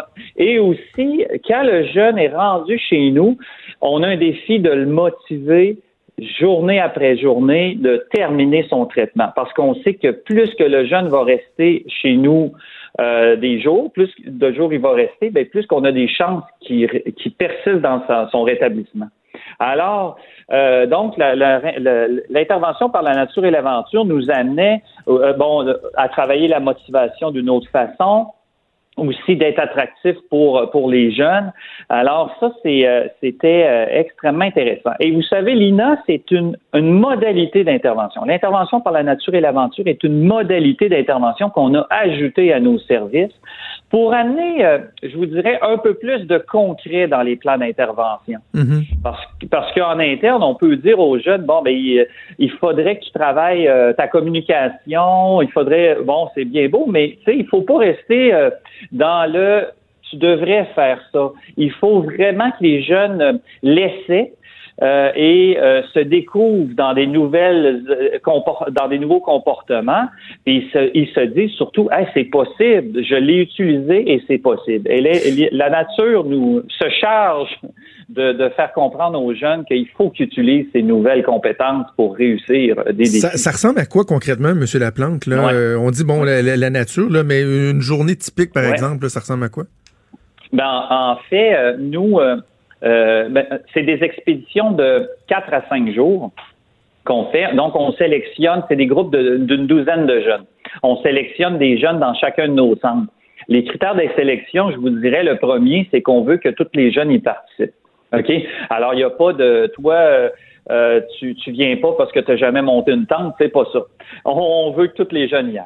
Alors, on part avec euh, des jeunes, avec des, un guide spécialisé, des facilitateurs qu'on appelle des gens qui ont autant la formation d'intervenants que de nature et aventure. Et on part aussi avec des intervenants du grand chemin. Et euh, on est quatre intervenants et, puis on part avec un groupe de, de 12 jeunes. On s'en va dans des, parcs. La CEPAC nous a, nous, on a une entente avec la CEPAC qui nous permet d'utiliser leur parc très faible coût. Donc, euh, comment ça se passe une journée? Ben, en fait, exemple, on est allé euh, en canot camping euh, ou euh, kayak camping, ça dépend qu'est-ce que vous voulez euh, entendre, mais kayak camping dans le fjord du Saguenay, c'est pas c'est pas rien. Donc, les jeunes sont allés en septembre.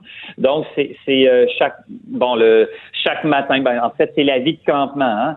Donc, monter les tentes ou défaire les tentes euh, euh, et euh, faire la nourriture, utiliser les réchauds, utiliser, en fait, tout l'aspect aussi. Il y a beaucoup d'apprentissage aussi au niveau de la nourriture. Qu'est-ce qu'on amène parce qu'on va dépenser beaucoup d'énergie. Tu sais, il y, a, il y a tout ça. Il y a un apprentissage. Le guide se charge de faire ces apprentissages-là. Les intervenants au grand chemin se chargent de faire l'intervention. Exemple, un jeune qui trouve qu'il y a des mouches, parce que il y en a, Dieu sait qu'il y a, on sait qu'il y en a beaucoup au Québec. Alors, euh, par exemple, un, un jeune peut réagir euh, très fortement et peut se dire, moi, aujourd'hui, je ne fais rien, je reste enfermé dans ma tente. Alors, euh, donc, l'intervenant va devoir travailler avec lui à ce qui, à ce qui participe, à ce qui avance. Mais on, on sait que tout de suite, le, le, le, le jeune qui, qui euh, intégrera pas le groupe ou fera pas ce qu'il a à faire, ben, ça va venir rapidement lui amener des négatifs. Hein? Alors, euh, il va comprendre, il va comprendre que s'il se met pas en action, il mangera pas, euh, il aidera pas le groupe, euh, on se rendra pas au campement ce soir parce qu'on a un autre, notre horaire est serré, comprenez-vous? Alors, la, la nature se charge concrètement de, de, de, de dire aux jeunes, ben voici, euh, voici ton défi aujourd'hui. Mais donc, euh, donc la- les journées se passent euh, comme ça. Ensuite de ça, bon, il y a toujours euh, le défi pendant la journée. Bon, si c'est des, des kilomètres en canot, à la marche.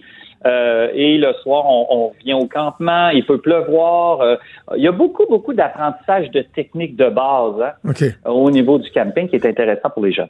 Ce, ce que j'aime, euh, Monsieur Laplante, puis le, le- le temps file, c'est que, tu sais, on vise euh, à, à soustraire certains éléments, tu sais, de diminuer les, les, les symptômes dépressifs, les, les problèmes de consommation, etc. Mais on veut additionner certains éléments, comme par exemple l'estime de soi.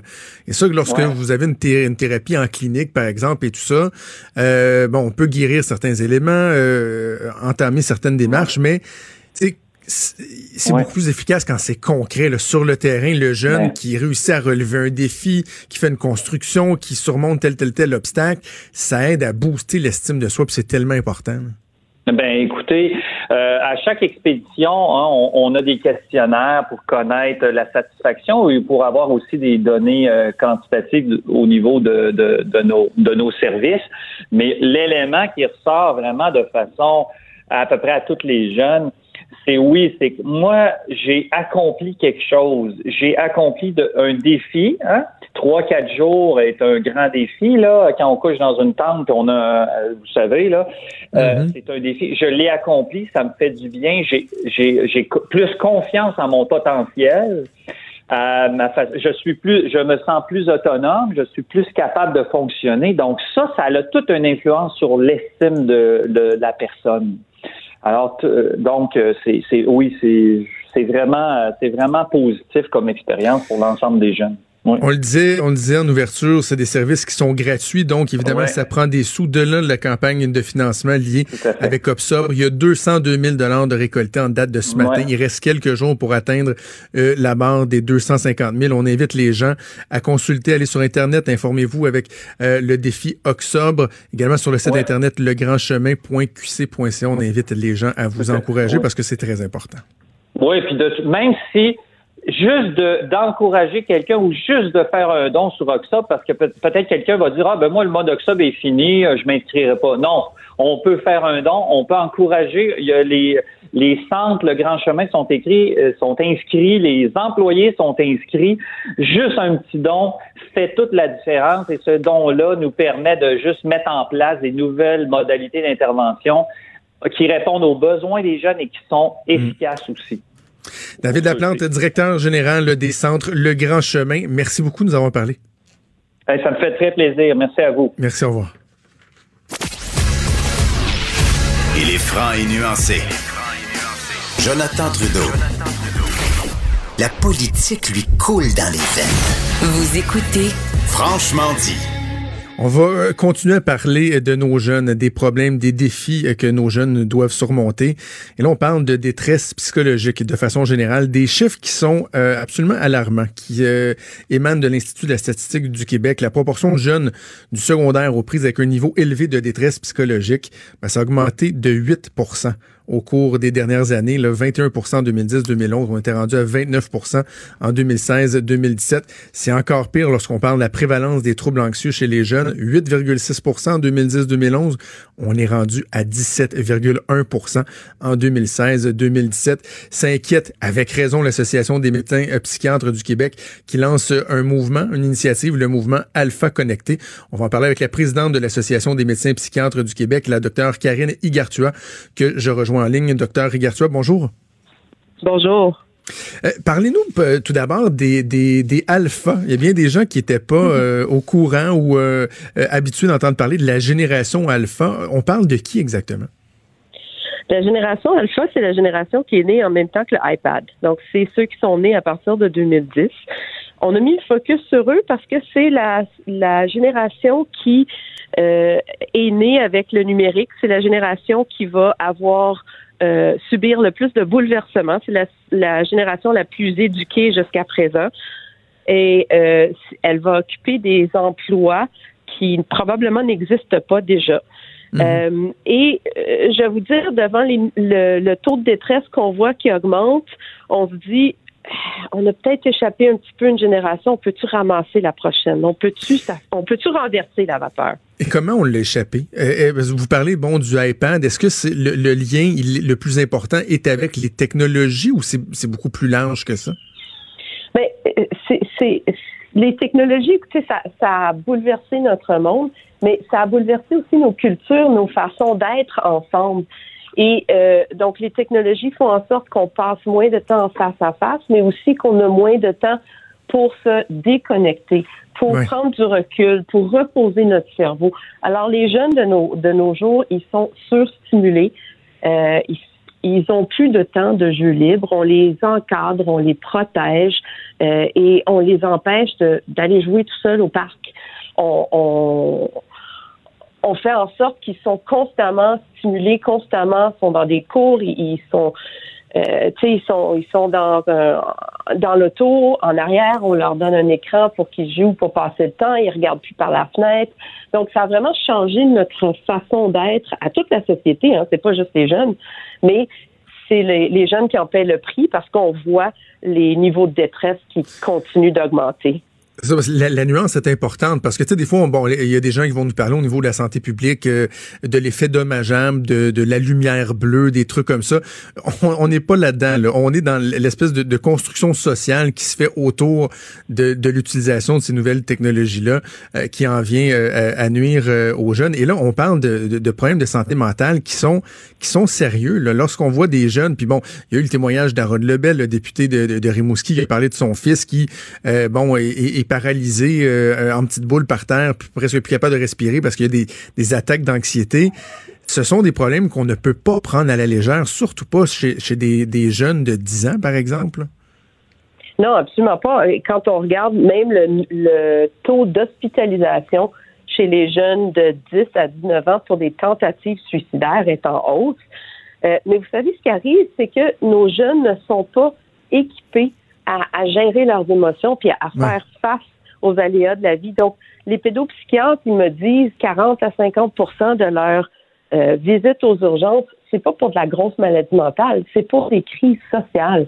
C'est le jeune de le jeune de 13 ans que sa blonde vient de le laisser puis que c'est la fin du monde là. il, il se voit pas vivre sans elle donc à un moment donné il va falloir qu'on apprenne à nos jeunes un, d'être capable d'identifier leurs émotions, mais après ça, d'être capable de les gérer, d'être capable de prendre du recul.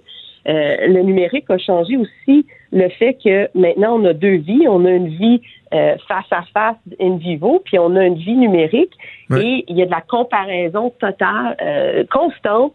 Hein, les jeunes filles, c'est sur les réseaux sociaux, on se compare à la version photoshopée de nos amis, puis on se trouve push en, en parallèle. Chez les garçons, c'est plus avec le jeu vidéo. Et là, euh, ça devient accro au jeu vidéo parce que plus on joue, plus on a un statut dans le jeu. Et, et là, euh, ça devient ça aussi une mesure de mon estime de moi-même. C'est à quel point je, je, je monte de, de grade dans mon jeu vidéo dans lequel je joue. Puis, puisqu'on parle d'âge, là, moi, quelque chose qui m'a vraiment frappé, qui m'a jeté à terre, les 6 à 8 ans, il y a plus de déprime et de détresse. 6 et 8 ans. C'est jeune en tabarnouche. Je me semble que tu sors jouer avec tes amis. Euh, t'es t'es- t'es pas censé être dans cet état-là, non? Docteur Rigartua? Ah oui, pardon, j'ai été. euh, J'entendais d'autres voix, là, puis je me demandais si on parlait à moi. Pas de Oui. problème. Je vous parlais des, euh, des jeunes de 6 à 8 ans. De 6 à 8 ans, oui, absolument. Les 6 à 8 ans, ils sont, ils sont anxieux, mais ça vient avec le fait que, l'information est là en continu et les jeunes, plus ils sont petits, euh, tu sais, ils, ils, ils- ils captent l'information, mais sans nécessairement avoir le discernement pour euh, être capable de savoir ça, c'est quelque chose où il faut que je m'en fasse ou pas. Tu sais, quand, quand, quand il y en a qui parlent d'éco-anxiété, ils sont, euh, euh, tu sais, des jeunes qui me disent à la fin du monde arrive dans 13 ans parce qu'ils ont lu ça sur l'Internet. Donc, il y a aussi une consommation d'informations qui n'est pas nécessairement réelle ou qui a, pas, qui a besoin d'être vérifiée. Donc, on a besoin de mieux équiper nos jeunes. Donc, c'est pour ça qu'on demande le cours. Et Ben oui. on a besoin aussi de se poser la question comme société, qu'est-ce qu'on fait? Puis, y a-t-il des choses qu'on peut changer dans nos mœurs, dans nos coutumes pour ramener les gens à être, euh, à avoir de l'espace mental pour se reposer, puis pour amener euh, les jeunes à, à- à être plus connectés là, euh, avec les gens autour d'eux? Juste avant qu'on se laisse, parce que je sais que vous êtes euh, très en demande, un mot sur le cours d'éducation à la santé mentale. Qu'est-ce que vous proposez? Est-ce que c'est comme le cours d'éducation à la sexualité, que euh, c'est quelques heures sur une année? Est-ce que c'est un cours régulier? Qu'est-ce que vous proposez? Ce qu'on voudrait, c'est qu'il y ait des plages horaires dédiées de la maternelle jusqu'en secondaire 5 avec une certaine récurrence parce que c'est sûr que les habilités émotionnelles, ça s'apprend pas euh, en une fois 20 minutes. C'est quelque chose qui doit se pratiquer. Donc, on, il y a une gradation entre l'apprentissage socio-émotif qui se fait au primaire et euh, l'alphabétisation aux maladies mentales qui se fait plus au secondaire. Ouais, Docteur Karine Ingartua, présidente de l'Association des médecins psychiatres euh, du Québec. Merci de nous avoir parlé aujourd'hui. Merci beaucoup. Au revoir. Merci. Donc, on parlait avec le docteur Rigartua du mouvement Alpha Connecté. Euh, le, le temps pressé, évidemment, ça fait beaucoup réagir parce qu'il y a quelque chose de euh, super inquiétant, préoccupant là-dedans. Donc, euh, Madame euh, Igartua, qui, est- qui est très sollicitée, je pense que j'aurais pu y parler encore pendant 25 minutes, Maude, et parler, entre autres, puis tu sais, je reviens, je suis un peu fatigué avec ça parce que dans plusieurs sphères, je trouve ça, on peut le ramener, mais de la responsabilité parentale Ouais. non seulement de, de, de s'assurer que euh, encadre nos enfants comme il faut, tu sais, qu'ils n'ont pas tout le temps la face dans un iPad, etc., etc., mais l'exemple qu'on leur donne. tu sais. Puis je dis ça, là, hey, tellement loin d'être parfait dans cette, en, en cette matière-là, Maud, là. Tu sais, je, je- mon téléphone, là, c'est le prolongement de ma main, puis c'est sûr que j'ai une excuse, mais qui est peut-être un peu facile, qui, tu sais, qui est vrai, mais en même temps qui est facile de dire, dans ma job, il faut tout le temps que je sois branché. Ouais. Tu sais, de suivre ce qui se passe dans l'actualité, les nouvelles de dernière heure, puis on se parle dans le jour pour le, le, le show du lendemain, il faut booker des invités, etc. Mais il y a des fois que c'est un peu facile. Tu sais, quand je suis en train de manger avec les enfants, puis que ça fait trois fois que le téléphone vibre, puis que je me lève pour aller voir au comptoir mon téléphone, c'est qui, puis que je prends deux secondes pour répondre. Puis, tu sais, j'ai eu un texte ce matin qui disait qu'en moyenne, les parents, au moins trois fois par jour, vont interrompre une conversation ou un contact avec l'enfant, avec son Parce qu'en immobilier, faut être à son affaire. Suivez les conseils de nos experts. Via Capital, les courtiers immobiliers qu'on aime référer. Bonne écoute. Enfant pour regarder son téléphone ou un outil. C'est sûr que je rentre là-dedans. Il y a ça, puis il y a aussi, puis moi, je suis, je suis zéro bien placée pour critiquer euh, qui que ce soit. Là. Je suis pas parent, là. je, suis, je suis pas mère, puis je le serai pas, euh, je le serai pas demain non plus. Mais nombre de fois que tu as pu voir un parent qui était juste, tu sais, qui était tanné, là, que son, son enfant le supplie pour avoir son téléphone, ou qui, qui juste qui était tannant, puis que la solution, c'est ah tiens, prends mon téléphone, joue avec. Hmm. Ah oui, c'est sûr. Il y a ça aussi. Il y a- a d'autres, avenues que de ah tiens prends le l'iPad ah tiens prends le le, le téléphone puis euh, il y en a pas de problème ça, Moi, ça je le passe par vois beaucoup aussi au, euh, au sport de mes enfants, hockey, baseball, patin artistique. Les frères et sœurs qui sont dans les estrades, dans les estrades, c'est sûr que Euh, je vais donner un exemple. Moi, cet été, là, ma fille, le nombre de fois qu'elle est venue au baseball, là, puis elle a une petite poussette pour bébé, là. Ouais. Pacté à poussette dans l'auto avec ses petits bébés. Puis là, ben, ça se peut que ça ne tente pas de jouer ça pendant trois heures avec un petit livre à colorier, puis un ci, puis un ça. C'est plus compliqué que de la parquer dans les estrades puis de dire, tiens, prends l'iPad ou le téléphone à papa ou à maman. Oui. Mais un moment donné, tu sais, c'est- quelques heures par semaine, là, uniquement, là, dans les estrades au hockey, là, tu sais, j'en vois des frères et des sœurs, puis nous autres aussi, des fois, dans certaines occasions, on a le réflexe, puis c'est- ça peut effectivement être utile des fois. Tu sais, ton enfant s'en Ben oui. C'est pas de dire, OK, on regarde, fait plus pantoute, là. comme en avion, mettons. Là. Tu vas en avion ou tu as un long trajet de voiture ou quoi que ce soit.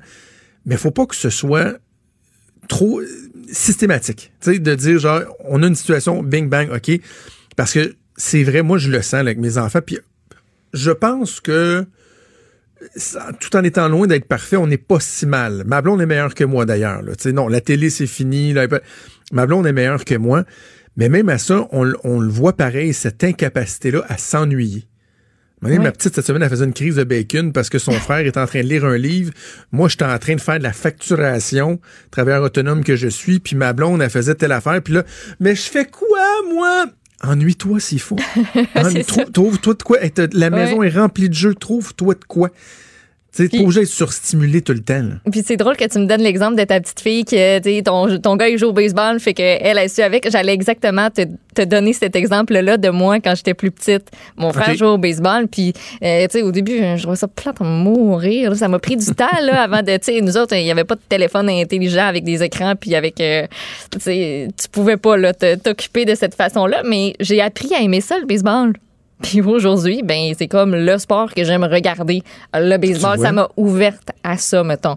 Fait que, tu sais, c'est pas parce que ton enfant non plus ne pas sur le coup que euh, il y a pas quelque chose qui peut se développer à un moment donné. Fait que, tu sais, c'est juste de, de s'ouvrir les yeux aussi. De Oui. regarder, tu sais, dans l'auto, là, il peut regarder par la fenêtre. Exact. C'est correct. Ça, nous autres, on s'est beaucoup amélioré là-dessus. Étant très, très jeunes, des fois, on les, on les boostait là, euh, avec des vidéos. Maintenant, puis nous autres, on fait quand même pas mal de routes. là. une partie de la famille en Gaspésie, une autre partie de la famille. Montréal-Laval. Euh, je te dirais que systématiquement, mon grand, lui, il va lire maintenant. C'est un maniaque de lecture. Puis la petite, ça chiale plus trop. Elle regarde dehors. Puis tu- c'est correct. mais à un moment Euh, donné, tu vois des animaux, d'autres jeux, plate. euh, puis, des euh, voitures jaunes, là, tu sais, trouve les voitures jaunes, puis on fait des concours, des trucs de même. Euh, donc, c'est important de le faire. Puis l'autre l'autre volet sur la santé mentale, autant que je, je dénonce souvent le désengagement des parents, puis le réflexe qu'on a à tout confier à l'État, euh, aux écoles et tout. Je pense quand même que ce volet-là, il est important de parler de santé mentale. Vraiment. Tu sais, depuis quelques années, on en parle plus dans notre société. Belle cause pour la cause, d'autres initiatives. On essaie de rendre ça moins tabou. Mais il faut que ça parte de l'école aussi. Tu sais, il faut qu'on aide les jeunes à reconnaître rapidement des indices ou des symptômes de trucs qu'on pourrait peut-être contrôler plus facilement si on s'en rend compte, on les détecte, que eux-mêmes les détectent plus jeunes. Puis, Tu sais, que, que d'attendre à 12, 13, 14 ans, rendu à l'adolescence, comme l'anxiété, l'angoisse et tout ça. là, aussi de pas être gêné d'aller chercher des services, d'aller en parler. Euh, parce qu'il y en a des services, hein, même les écoles, mais il y, y a souvent un blocage. Tu sais, si je me, ramène, je me ramène dans mes années au secondaire, je, j'aurais peut-être pas été. Parce que euh, non, tu vas pas, tu vas pas voir ça l'infirmière de l'école ou le psychologue s'il y en a Ouais. un ou non, tu fais pas ça parce que tes amis le font pas, c'est pas cool. Mais si on, on donne l'exemple puis on dit ben occupe-toi de ta santé physique autant que de ta santé mentale parce que si ça tourne pas rond en haut, euh, t'as bien beau avoir un six pack, euh, ça, ça ça changera rien, tu sais. Si t'es pas bien dans ta tête, ça tout part de là. Si t'es bien dans ta tête, après ça le reste va suivre. C'est de- d'enlever ce blocage-là, d'aller d'aller en parler, même si même si t'as rien là, au final, Non, non, de juste t'ouvrir puis dire ah ben je me sens comme ça puis puis pourquoi je me sens comme ça, tu sais? Des fois il y a le travail pédagogique des, des enseignants aussi qui il y en a qui vont se qui vont se, se, se confier à leurs enseignants, mais d'aller vers des ressources aussi. Tu sais, ce cours-là pourrait faire en sorte d'enlever un tabou, puis de dire, ben, va en parler de tes problèmes, puis va chercher l'aide qu'il faut, puis il n'y a rien de mal là-dedans. Et, et je, je vais même aller plus loin parce que dans- quand on parle des cours euh, d'éducation à la sexualité, par exemple, un des, des aspects qu'on mentionne, qu'on évoque, c'est d'être capable d'amener des jeunes à, à se confier si, par exemple, eux sont victimes de mauvais traitements, d'agressions, des trucs comme ça, OK? C'est pas évident, ça. Et des fois, il y a des jeunes qui, probablement, là, dans leur quotidien, ils savent même pas qu'il se passe des choses chez eux qui ne devraient pas se passer. Par contre, ils ont des manifestations dans leur comportement, par exemple l'an- le, le stress, l'angoisse et, et tout ça, qui pourraient amener des spécialistes, des travailleurs, des éducateurs sur une piste. Là. De- de- si, mettons, tu dis, si, si tu te sens comme ça, c'est pas normal, parle-en. Le jeune, oh, OK, il y a un chemin, là. Il décide de se confier. Puis là, il y a un intervenant qui dit, ouais, mais OK, on va essayer de comprendre pourquoi tu te sens comme ça. Puis là, oh, ah, il se passe ça à la maison. Tu sais, de- tu comprends, ça raison. pourrait être une Oui, autre façon de- de- d'aider, de, déceler des cas qui peuvent être euh, problématiques. Bref, euh, espérons que cet appel-là de, de l'Association des médecins et psychiatres du Québec va être entendu. Donc, je vous rappelle le lancement du mouvement Alpha qui vise à réduire la détresse chez les jeunes. Oui, oui, oui. C'est mieux que ça fait X, comme. Y. euh. On fait différent un peu. On fait une pause et on revient avec Des. Bougez pas. Des débats, des commentaires, des opinions. Ça, c'est franchement dit. Cube Radio. Je rejoins Vincent Dessureau qui est en studio à Montréal. Salut Des. Salut Jonathan, ça va bien? Ça va très bien toi-même? Très bien. OK. Hey, je, sujet là, qui pique ma curiosité, assurément.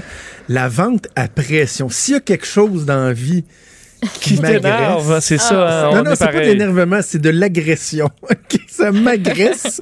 c'est la vente à pression. Mais, sais, des fois, tu te dis, si ça existe encore, ça doit être parce que ça fonctionne. Est-ce que ça fonctionne? Ouais, parce que j'ai j'ai une étude là-dessus. Et euh, en fait, Tiens, tiens. je pense que la- la- l'aversion que les gens ont pour justement là, une offre là, qui, tu sais, qui c'est là, là, ou sinon je m'en vais. là. Euh, c'est juste à soir que tu. Bon, ça, on aime généralement pas ça. Je pense que, entre autres, les, euh, une des raisons de, de la popularité qui a explosé de l'achat en ligne, il y a une partie qui vient de ça, là, aussi, d'un plus croisé de vendeurs.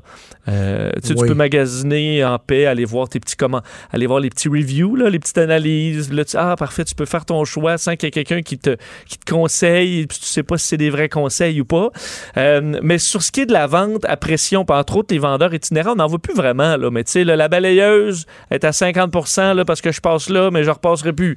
Euh, ou des voitures ou autres. Euh, Est-ce que ça fonctionne bien? L'université, donc, de, de, université en britannique, là, de East Anglia, s'est posé la question et euh, arrive à un résultat qui est quand même intéressant, comme quoi, de un, ce qui fait que ça fonctionne pour certaines personnes, euh, on peut se... Fait, l'idée première, c'est que le, le, le, fait que tu pas de temps, ça te fait faire des choix qui sont pas rationnels. OK? Ça, c'est l'idée de base.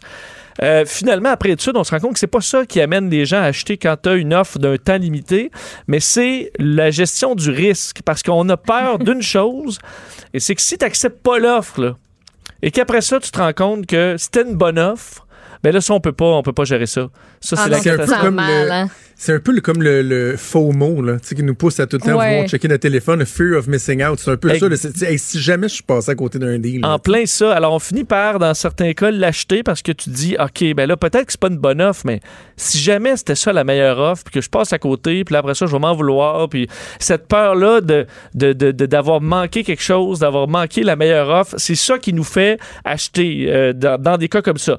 Est-ce que, par contre, en moyenne, ça fonctionne? Ben ça, c'est une autre affaire. C'est ça qui est la, bonne nouvelle dans cette étude-là, c'est que dans, une, euh, dans le test qu'ils ont fait auprès de à peu près 200 personnes, à leur faire des toutes sortes d'offres, dans certains cas avec un temps, dans certains cas avec pas de temps du tout, et on se rend compte que les gens ont, euh, moins de chances d'accepter euh, une offre d'achat si elle est faite à pression et s'il y a une, une mesure de temps. Là.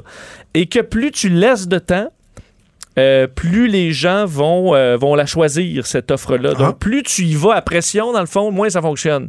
Parce qu'à un moment donné, oui, on a peur de, de, de manquer quelque chose, mais ultimement, la peur de se faire fourrer euh, surpasse tout ça.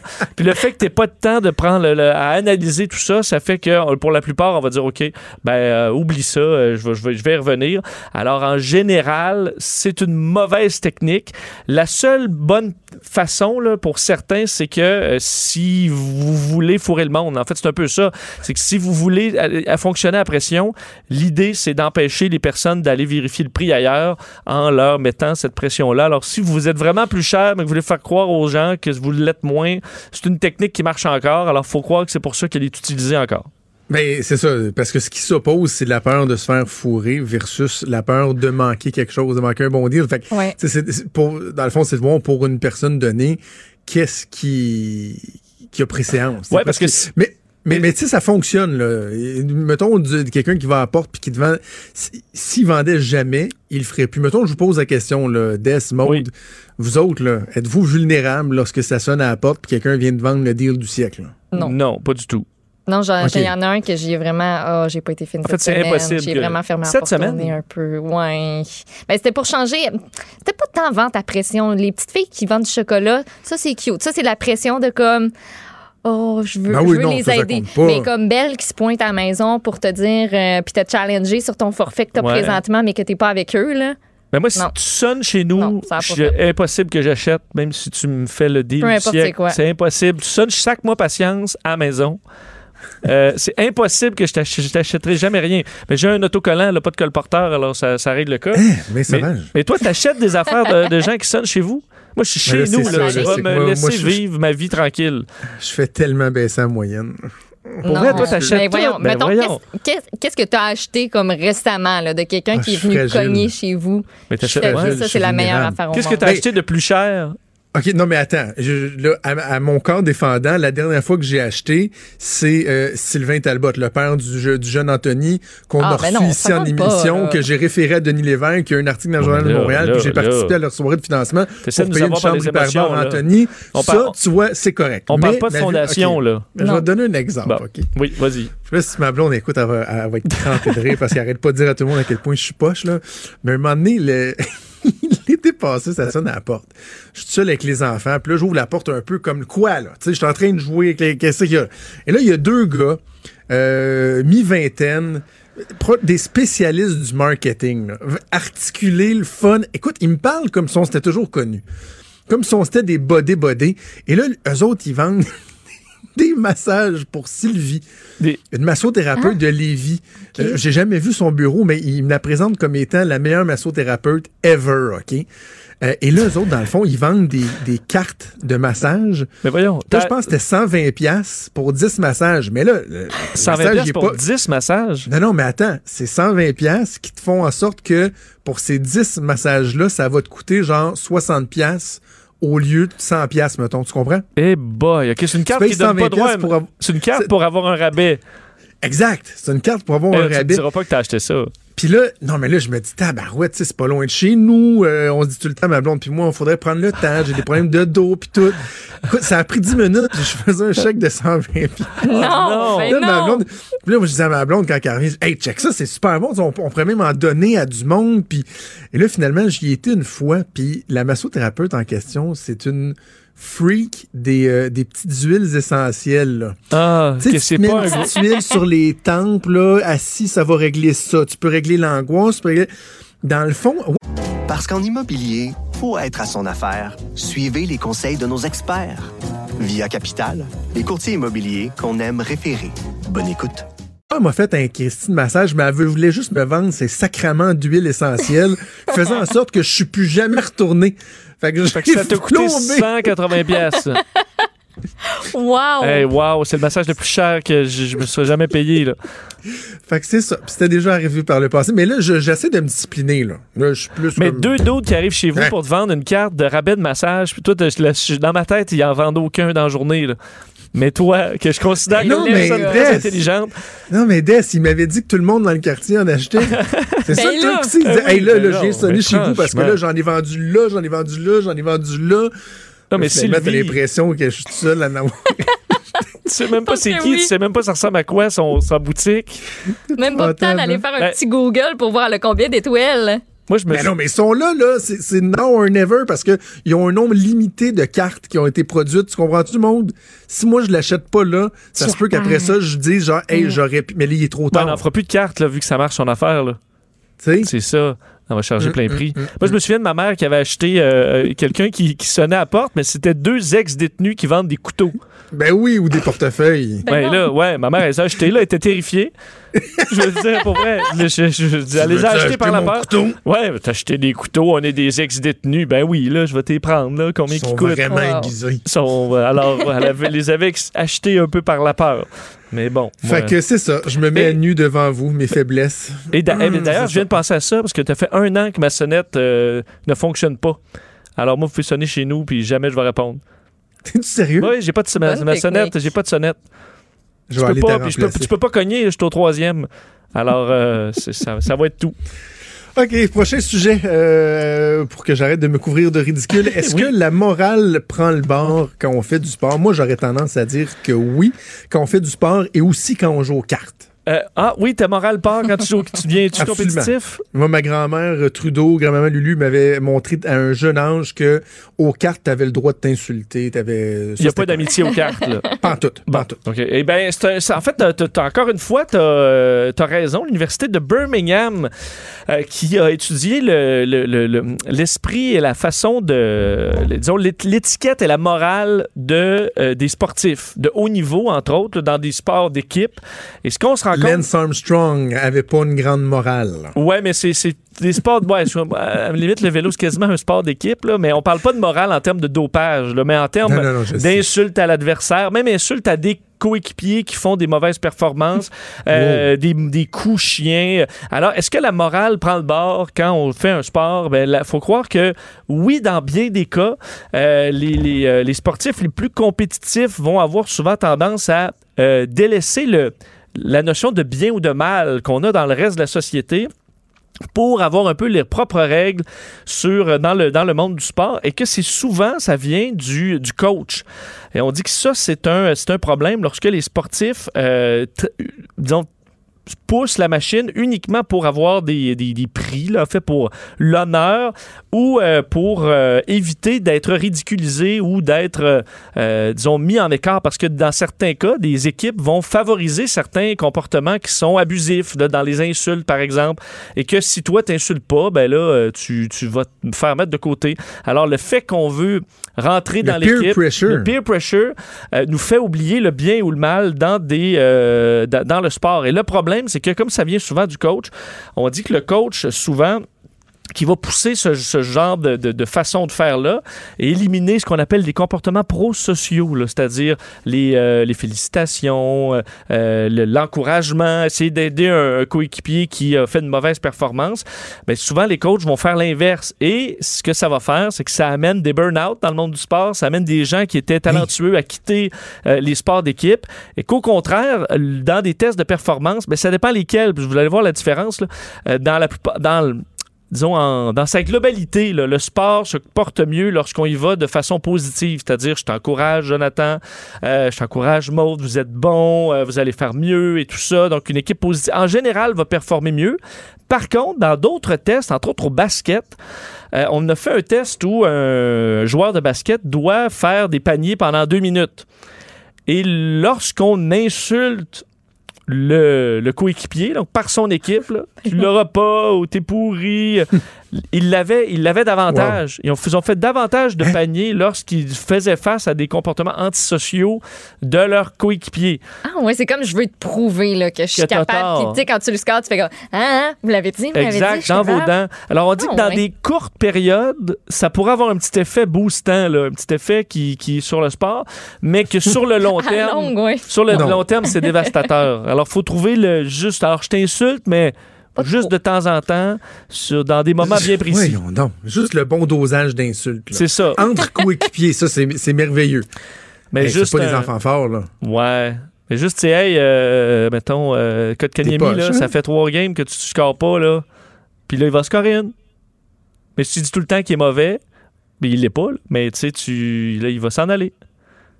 Il va aller faire du, ça du- très, très mauvais. il va faire du vélo, du ski, là, un sport individuel où tu as la, la maudite paix. OK. euh, en terminant, euh, parle-moi d'un brillant politicien euh, américain qui, euh, qui, qui a dévoilé son, son mot de passe. Ouais. un mot de passe important? C'est-tu euh, Ben son. Ben, c'est le mot de passe, le mot de passe de son, de son téléphone, euh, de son téléphone intelligent. Euh, c'est juste que Lance Gooden, qui est un re- représentant républicain à la- à la- au, au Congrès euh, des- du Texas, en fait du- au Congrès américain, mais il est représentant du Texas. Et lorsqu'il y a eu une rencontre avec Mark Zuckerberg à la- au comité des finances. Et au moment où la caméra se pose vraiment près de Lance Gooden, il prend son téléphone et vraiment clairement dans l'écran, là, il fait son mot de passe. Le problème, c'est que son mot de passe, c'est 777 777. Nice. Alors, c'est juste le même chiffre. Euh, le problème, c'est que là, on rencontre Mark Zuckerberg, entre autres, pour parler de sécurité informatique, et le membre du Congrès qui le questionne. Et après, le pire mot de passe qu'on peut imaginer, même pas si c'est pire qu'un 2, 3, 4, 5, 6, je suppose que c'est peut-être C'est moins pas pire. un mot de passe robuste. Non, pas c'est comme-. Euh, je vais, je prendrai pas le 00000. Non, puis Moi, juste, tu m'as trouvé un autre chiffre, mais on va tout mettre la main. surtout, tu sais, que tu regardes son écran, mettons, avec un angle, puis tu vas voir le. Tu vas voir qu'à cette zone-là, il pèse tout le temps. là, puis Ben oui. Tu pèses juste là, puis il va- il va débarrer là, techniquement. Alors, il a été ridiculisé, entre autres, parce que la- euh, euh, même au, euh, Kanye West avait fait ça lors d'une rencontre au bureau Oval avec Donald Trump. Et lui, c'était juste des zéros. Mais il s'était fait ridiculiser aussi. Alors, il faut croire que les membres, tu sais, on dit les. là, on parle énormément de sécurité informatique, puis même les membres du Congrès les plus haut placés sont incapables d'avoir des bonnes pratiques en sécurité. Alors, euh, puis il a répondu à la blague, là. Alors, il semblait pas en faire de, de grands cas, à moins Ben non, il a changé ça pour 66666. C'est ça. Tout est correct. Mais je, mais je le regarde, là. J'ai tapé son nom sur, sur Internet et comme il disait dans le dîner de con, il a une belle tronche de vainqueur. Oui, oui, une petite gueule de vainqueur, effectivement, Lance. Alors, euh, sachez-le, si vous l'allez fouiller dans son cellulaire, il faut juste le trouver, puis euh, vous pourrez rentrer sans trop de problèmes. Des, un gros merci. On t'écoute euh, à 15h avec Mario, puis ensuite aux têtes enflées. Oui, on sera en direct du euh, salon Ben oui. euh, de, de la- de l'habitation, donc euh, l'expo habitation au stade olympique. Alors, euh, ça va être. On ça va invite être les gens à aller vous voir. Absolument. Hey, bon week-end. Salut. Salut. Salut.